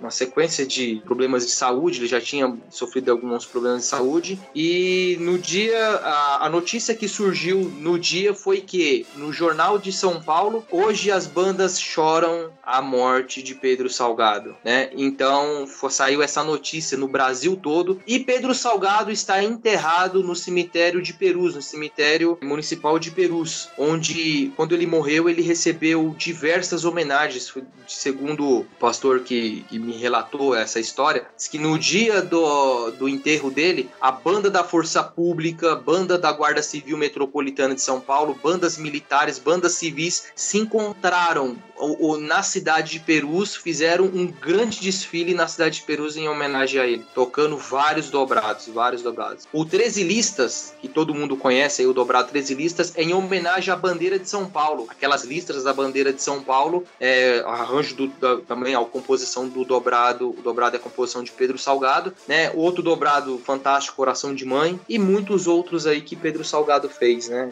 Tem como é dispensa qualquer comentário. Pedro Salgado, ele é foi considerado aí é considerado como o terceiro maior maestro do Brasil, atrás de Heitor Villa-Lobos e Carlos Gomes quando você fala Pedro Salgado, né, cara, parece que você puxa todos os dobrados e coloca na conta dele, porque o cara realmente é um mestre, é o mais conhecido. O Dois Corações eu gosto muito e ele também é bem dobradão, até em sua estrutura. É longo também, bem cansativo, muito bonito, claro, mas é longo para tocar, difícil, pesado também. Haja bico. Exatamente, o, o dobrado Dois Corações, ele, né, o Josilei já tocou na igreja, eu também já tocamos na igreja, também toquei em outras bandas, mas o dobrado Dois Corações, ele é legal, né, que o, o flautim, né, o, o flautim a requinta faz é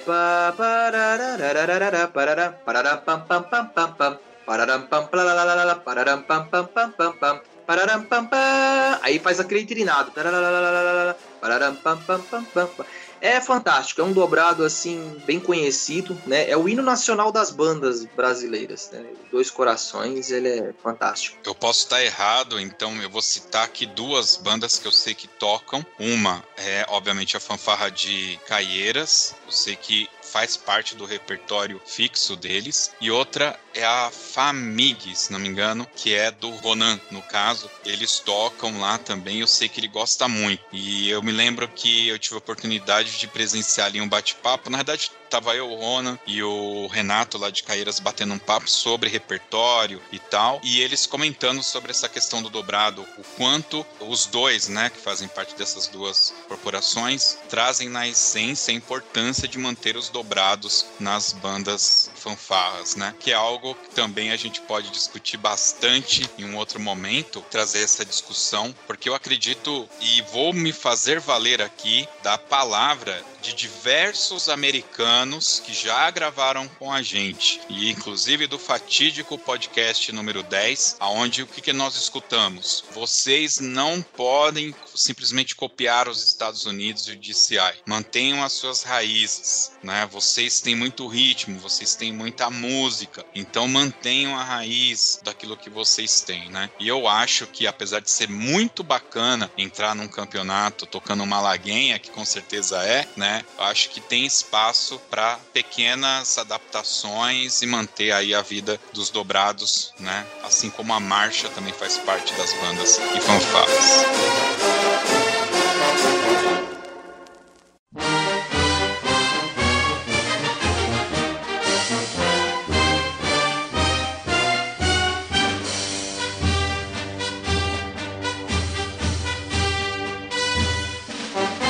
A gente passou aqui por esses dobrados, falamos um pouco da história dos dobrados. Se vocês tiverem alguma dúvida, quiser acrescentar, a nossa área de comentários vai estar sempre aberta. Vocês podem também mandar e-mails para contato@toque2.com.br. E como sempre eu faço, apesar de ser um podcast temático, eu vou abrir aqui um espaço para uma conclusão, um espaço para um agradecimento, enfim, para o Estevam utilizar aqui, falar qualquer coisa que ele queira. Enfim, Estevam, fica à vontade para acrescentar alguma coisa que eventualmente você gostaria de ter falado não falou, algum agradecimento, um oi para alguém, enfim, fica à vontade, o espaço é seu. Obrigado, Josley. Gostaria de agradecer você por essa oportunidade. Muito obrigado. É, eu conheço você já de muito tempo e também ter a oportunidade de conversar com o Fabiano, com o Felipe Sangali, né, grandes nomes aí da banda Marcial Lira de Mauá. E só tenho a agradecer também, quero mandar um grande abraço para um grande amigo meu que mora no meu coração, é um pai, um amigo, um irmão, maestro José Lemos. Né? Eu tenho uma admiração muito grande pelo Lemos. Também um grande abraço para o nosso querido maestro Binder, Carlos Binder, tenho um grande respeito por ele. O Bittencourt, grande, grande maestro Bittencourt, né? que hoje está lá em Santos, o famoso Tonhão, né? É, eu fico muito feliz por estar participando e ter essa oportunidade de passar um pouquinho desse conhecimento, né? Não ficar guardando, não guardar só para mim toda essa pesquisa de tantos anos fazendo pesquisa sobre dobrados, né, tocando dobrados, regendo dobrados e com poder compartilhar um pouco, né, com a galera, né?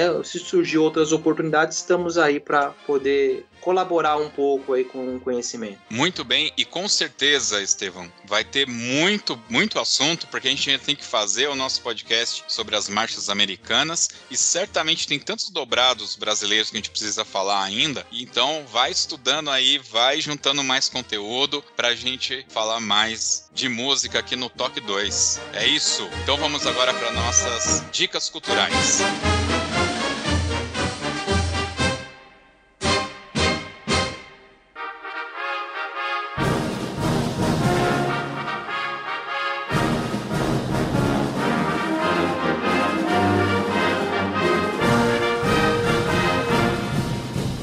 meus queridos, dicas culturais é aquele momento que os participantes trazem aqui um filme, uma série, um livro, um sabor de pizza, enfim, aquilo que vocês querem deixar como uma dica para os nossos ouvintes. E aí, hoje estamos com os patronos aqui, então vamos começar com o patrono dessa sessão do podcast, que é o professor Felipe Sangali. Opa, hoje eu tenho duas dicas. É, a primeira é um canal no YouTube que fala da, obviamente, da melhor série do mundo, claro, Chaves. Vila do Chaves tem né, muitas curiosidades legais, fala sobre os personagens, os atores ainda vivos e fala muitas coisas legais. Então, canal Vila do Chaves, vale a pena. E o segundo é um livro sobre o massacre de Columbine. O massacre de Columbine foi algo parecido com o que aconteceu em Realengo, aqui em Suzano, né? Um cara entrou, dois caras entraram na escola e atiraram em todo mundo lá. E a mãe de um desses atiradores escreveu um livro e ela conta a visão dela do ocorrido e, e tem fatos muito interessantes que ela conta, vale como uma história de vida bem legal. Então é O Acerto de Contas de uma Mãe. O nome dela é Sue Klebold.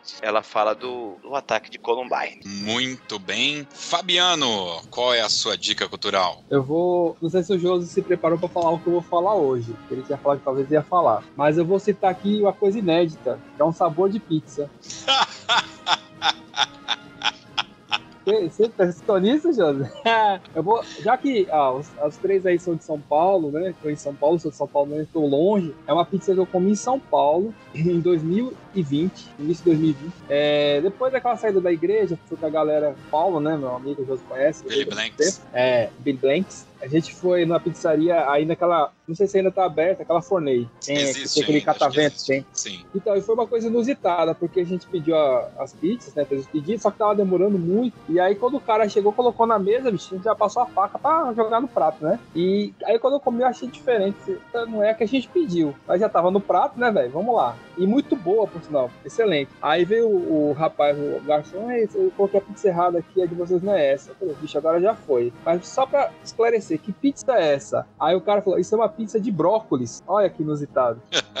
e pra minha surpresa, eu gosto de brócolis, claro, mas pra minha surpresa ficou muito boa a pizza de brócolis, né? A gente geralmente torce o nariz pra esses sabores exóticos, né? Que eu considero exótico, brócolis, numa pizza pelo menos. Mas ficou muito bom, então eu recomendo aí, quem estiver em Ribeirão Pires, é redondeza aí, pedir uma pizza de brócolis, já vem com muito queijo em cima do brócolis e tal, bem temperadinho. O brócolis não vem cru, tá? Vem bem cozidinho. Então é muito boa a pizza, muito boa lá geralmente as pizzas são boas. Eu não sei se, como eu disse, não sei se continua aberto por causa da, da pandemia. Fechou muito o comércio, né? Que em Recife fechou muita coisa. Mas eu recomendo aí. Então, a pizza de brócolis, comam, não façam cara feio. Brócolis é muito bom pra saúde. A minha dica é essa. Inaugurando o sabor de pizza. Sabor de pizza, cara. A Fornei, inclusive, ela nem é muito de pizza, né? É uma soparia, né? É uma soparia. É um lance de sopa, mas acredito que no, no calor eles devem fazer também as pizzas e tal. Mas é bastante conhecido aqui na redondeza por causa das, das sopas. Cara, é, eu realmente, assim, eu tô em dúvida na, no lance da dica cultural. Qual dica que eu dou? Então, eu vou fazer uma lista rápida aqui. É o seguinte, eu tinha separado, são três filmes que é conhecido como a trilogia do Corneto. Corneto é aquele sorvete, corneto mesmo. E são três filmes. Um se chama Todo Mundo Quase Morto, o outro é Hot Fuzz ou Chumbo Grosso, aqui no Brasil, e o terceiro é Heróis de Ressaca. É, esses três filmes têm a participação de dois atores, um é o Simon Pegg e o outro é o gordinho lá que não importa, eu não anotei o nome dele aqui, mas eles são parceiros de comédia. Os três são comédias, mas são comédias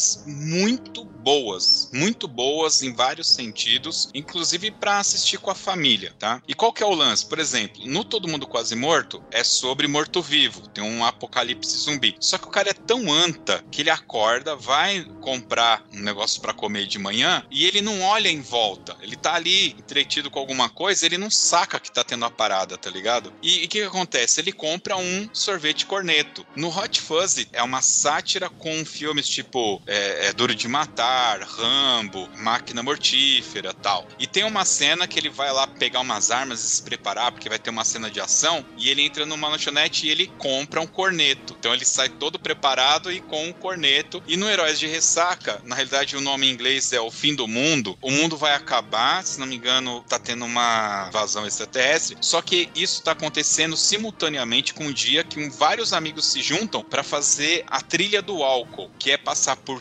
N bares durante a noite até o dia amanhecer, bebendo em todos os bares. E obviamente que em algum momento ele vai lá e compra um sorvete corneto. E por causa desses três filmes ter o corneto, o pessoal apelidou de a trilogia do corneto. Cara, é muito bom. É, são comédias são comédias muito boas. Não é todo mundo em pânico, não. É comédia de verdade. É para você se divertir. É engraçado pra caramba. E essa aí é a minha dica. Então, trilogia do corneto. E o outro eu vou deixar para próxima dica cultural. E agora, Estevam, qual que é a sua dica cultural? Oh, minha dica cultural, eu vou também ajudar aí o Fabiano, né? Vou estar no mesmo nível do Fabiano aí. Eu já experimentei a pizza de brócolis, é muito boa e recomendo, viu? Recomendo. É todo Eu tô, tô viciado nessa pizza de brócolis aí, Fabiano. É muito boa. E é uma dica cultural que eu dou é a parte culinária, né? A parte culinária. Digo até então a pizzaria aqui perto de casa, tem uma pizzaria muito boa, Pizzaria Vitória. É, eu não tinha conhecido até então, ó, pra vocês terem ideia. Eu só pedia pizza antigamente de com a borda de, de catupiry, né? Agora hoje eu peço de borda de chocolate. Então você já come aquela parte salgada e já vem aquela chocolate junto, né? É, O ser humano é incrível. Cara, eu não é acredito. Parece brincadeira. De brócolis com chocolate, é? Eu tava limpando a casa ontem, no sábado, aliás, ouvindo um podcast, e o cara xingando quem pede pizza com borda de chocolate. eu sou um que eu faço isso. E amo, cara, e amo. Parabéns. Também. É, eu peço mesmo. E é bom, cara. É bom pra caramba. É bom. Então tá bom. Então é com as bordas de chocolate que a gente vai para aquele, pra aquele momento supimpa, que é o Desdica.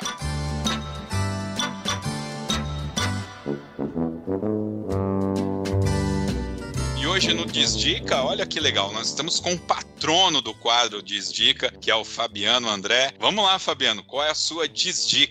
Como hoje eu tô polêmico, eu vou, vou dar uma desdica aí que essa semana eu fui almoçar no shopping, cara. E, assim, não me levem a mal as mulheres, mas eu gostaria de falar um pouco de moda.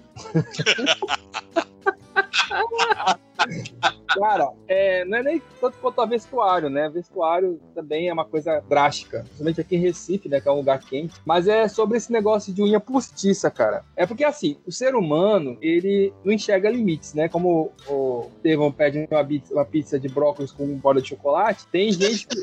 A mulher, as mulheres, cara... Eu vi uma, no shopping uma cena, a mulher com uma unha que parecia... a- Essa moda do Zé do Caixão tá voltando com força, né? Aquela unha Zé do Caixão. A unha da mulher tinha uns 10 centímetros de tamanho, tá ligado? Aquela unha postiça com 10 centímetros de tamanho. E ela pintou de aquele laranja fluorescente, cara. Então, Nossa. assim- Então, assim, e a roupa dela não tinha nada a ver com isso, sabe? Assim, eu não sou um consultor de moda, só que, bicho, se eu fosse um cara solteiro, essa mina já não estaria na minha lista pra chegar junto, tá ligado? Eu sei que a praça de alimentação não é o melhor- lugar pra chegar junto da mulher, mas assim, cara, é, é feio demais, cara. É porque as pessoas pedem um senso ridículo. A gente vê, às vezes, na novela, alguma coisa, os atores usando, mas as pessoas não entendem que ali é um personagem, né? Aí quer usar aquilo na rua, cara. A mulher tava tentando comer um, um sanduíche, cara, e ela tinha que segurar com os dedos pra cima, assim, ó, sabe? Parecia aquele. Vocês assistiu Animais Fantásticos? Primeiro, que tem aquele, aquele anãozinho, que eu não sei se é um troll, não sei, que o dedo dele é o contrário, as unhas dele é pra trás, assim. Então é a mesma coisa, cara. Lá pra pegar o sanduíche, ela tinha que fazer assim, ó, pra pegar. Porque a unha tava muito grande. Então, a minha dica é. A minha desdica é essa, cara. Não fica legal. não fica legal vocês usarem essas unhas, tá ligado? Parem agora. É, pare. Pare com isso, pelo amor de Deus, que tá feio. É isso aí. Muito bem. Felipe Sangalha, você tem uma desdica? Opa, minha desdica é um filme da Netflix que chama O Limite da Traição. Ah. É, é uma história de uma ré confessa de assassinar o marido. Eu não vou dar spoiler aqui, mas é um negócio tão mirabolante pra ela escapar desse julgamento aí que, olha, é brabo o negócio. É um enredo sem pé nem cabeça. É, é- é daquele que de tão ruim fica bom.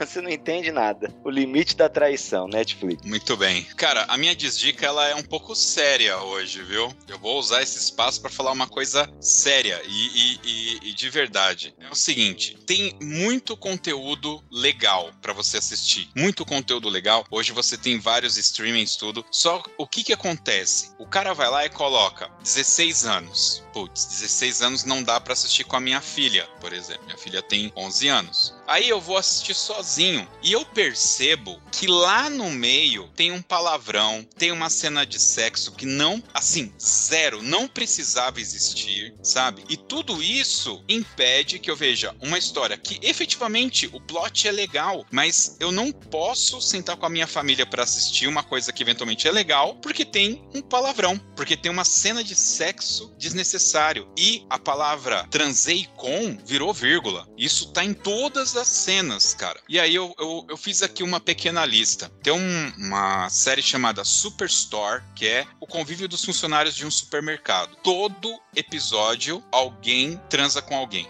E eu não consigo entender, porque não precisa, não, não precisa ter isso. Cada cena, em cada. É, você sabe que essas séries, assim, sitcoms, elas são em pequenos arcos, né? As cenas são pequenos arcos. Não tem um pequeno arco que alguém não fala, mas eu já transei com ele, eu vou transar com não sei o que lá. Transar virou vírgula. Tem uma outra série chamada Upload, tá? No Amazon Prime também. Cara, o contexto é Matrix, o cara, quando você morre, isso já passou, já, já vi em outras séries, não é, não é nada novo, mas o contexto é legal, porque eles pegam esse conceito de você, quando morre, transferir a sua mente para dentro de um computador e viver eternamente dentro desse computador. Essa parte, ela é super interessante, só que eles vão além, porque isso já está estabelecido e você vai viver ali dentro. Então tem todo um contexto do que ocorre do depois, entendeu? E isso é o legal, é algo que a gente não viu, por exemplo, no Black Mirror, que tem um tema parecido, né? E aí, que que acontece? É uma série, ela é muito leve, essa série. Tudo é em clima de comédia, então não fica pesado. Só que tem gente nua e transando a todo momento e eu não consigo entender por quê. Aí você vai falar, não, eles estão transando lá dentro da realidade virtual. Não, é do lado de fora. E eu não consigo entender o porquê que precisa de todo mundo se pegando a todo momento. E aí, Manhãs de Setembro, que é uma série que eu já dei aqui como dica, que é uma série brasileira, eu expliquei qual é o problema da série. Cara, pra que ter sexo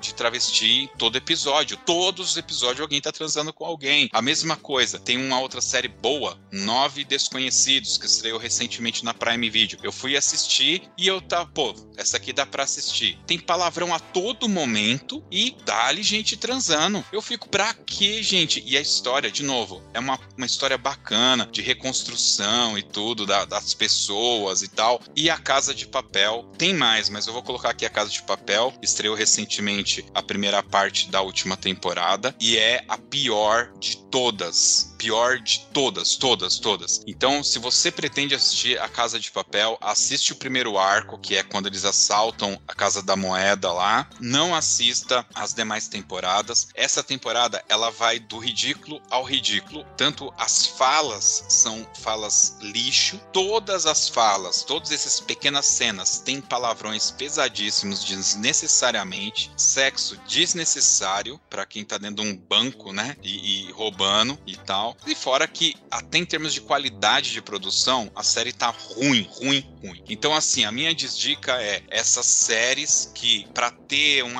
apelo, nossa, vai lá e mete palavrão e sexo que não precisa, não atribui nada à, história e você acaba assistindo essas paradas lixo. Eu sei que o desdica é pra ser um pouco mais de comédia, mas eu não sabia onde enfiar isso daqui e eu precisava falar isso aí. Então, ó, essa aqui, essa lista, não assistam em função dessas babaquices aí. Série brasileira, como Manhãs de Setembro, que eu indiquei, realmente poderia ser uma série para eu assistir com a minha filha, porque eu, é, apesar de ser cristão, eu quero que a minha filha respeite qualquer gênero, qualquer tipo de pessoa, independente da religião ou cor de pele. Mas fica impossível você usar bons exemplos, como essa série tem um exemplo bacana, sendo que tem sexo e sexo trans a todo o momento. É isso aí. Estevão, você tem alguma desdica para jogar um pouco para cima? Cara, minha desdica tem, tenho sim. Minha desdica é você vai, vocês vão dar risada aí. Eu gosto muito de filme de tubarão. Pô, tubarão é legal.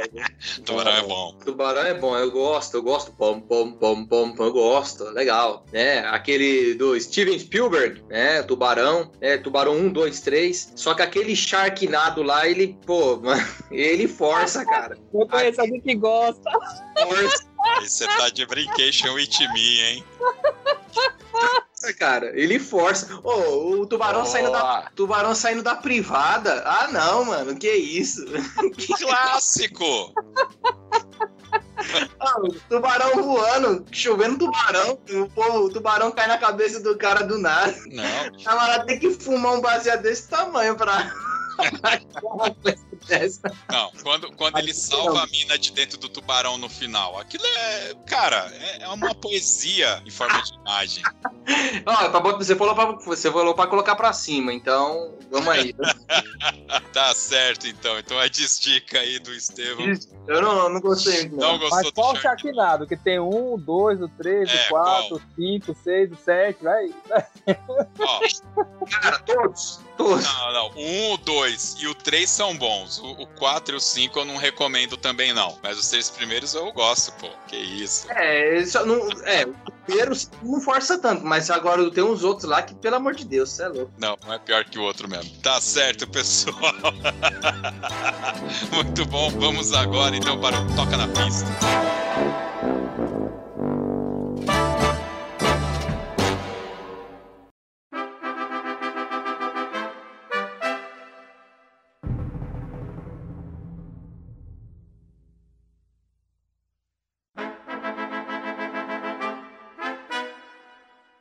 Yo deixar o Toca na Pista aqui pro Felipe Sangali fazer as honras. Bom, toca na pista é aquele momento em que o nosso convidado tem que escolher uma música que vai fechar o nosso podcast. Mas atenção, não pode ser qualquer música. Tem que ser aquela música do coração. Tem que ser aquela música que tem uma história, que marcou algum momento. Enfim, aqui, né? Nosso convidado vai escolher e tem que ter esse, esse apelo. Qual é a sua música, Estevão? Ô, Felipe, vamos lá. A minha música uma música que me marcou muito, uma música evangélica, tá? É um dobrado evangélico. Ele, esse dobrado ele me marcou muito no centenário das Assembleias de Deus em 2011, em junho de 2011. Antes, já eu já vinha tocando ele com a banda, eu regi uma banda em Mauá, no Parque das Américas e a banda já tocava esse dobrado à torta direita, né? Tocava bastante. E ele me chamou muita atenção daquele peso, né, no, no, no começo, né, aquela entrada pesada no começo e aquele solo da baixaria muito forte. É uma- um dobrado de autoria de um grande mestre, de um grande maestro, Donato Pinho Júnior. Donato, maestro Donato Pinho Júnior, um tenente da Polícia Militar de Santos. Esse dobrado, ele,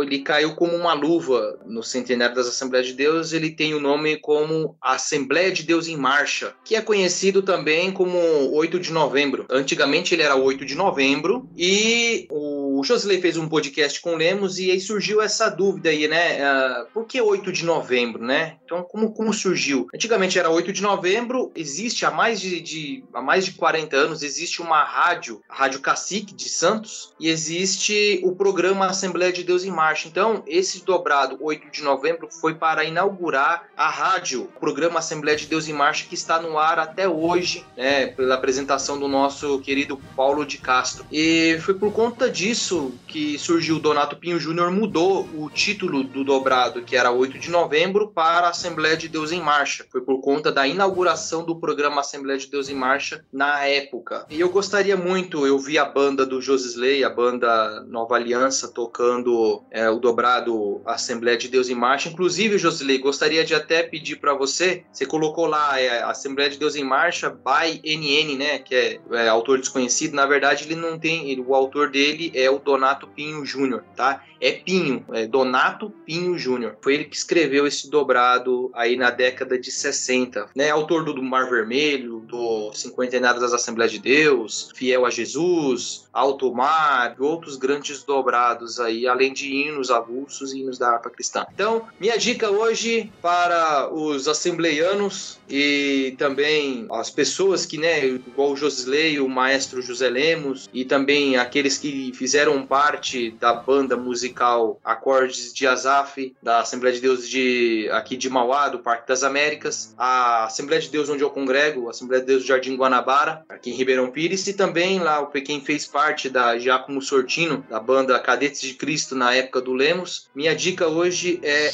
dobrado Assembleia de Deus em Marcha, de autoria de Donato Pinho Júnior. Muito bem. Bom, desde já agradecer a presença do Fabiano, a presença também do Felipe Sangali. Obrigado, Estevam, pela sua participação aqui. Lembrar a todos que todos os links de contatos com os participantes estão disponíveis no nosso site e inclusive do Estevam vai estar aqui no link do podcast sobre os dobrados. E também dizer a vocês que todas as partituras de todos os dobrados que a gente falou aqui estão disponíveis no site Brasil Sonoro, tá? Que é do nosso amigo e colaborador aqui do Toque 2, Wellington Castro, tá? Então eu vou deixar o nome dos dobrados e os links do Brasil Sonoro para vocês pegarem as partituras quem tiver interesse, tá? Obrigado você ouvinte que chegou até aqui. Siga-nos lá no Spotify. Nós temos uma meta agora que é se tornar exclusivos do Spotify, tá? E siga a gente também lá no Instagram, é a rede social que a gente mais tem utilizado. Então vocês podem mandar as mensagens por lá e podem comentar também os nossos posts, que não fica jogado não, eu sempre respondo todo mundo que nos chama por lá. É isso aí, fiquem agora com a Assembleia de Deus em Marcha, de Donato Pinho Júnior, e até o próximo Toque 2 Podcast Bandas e Fanfarras. Valeu!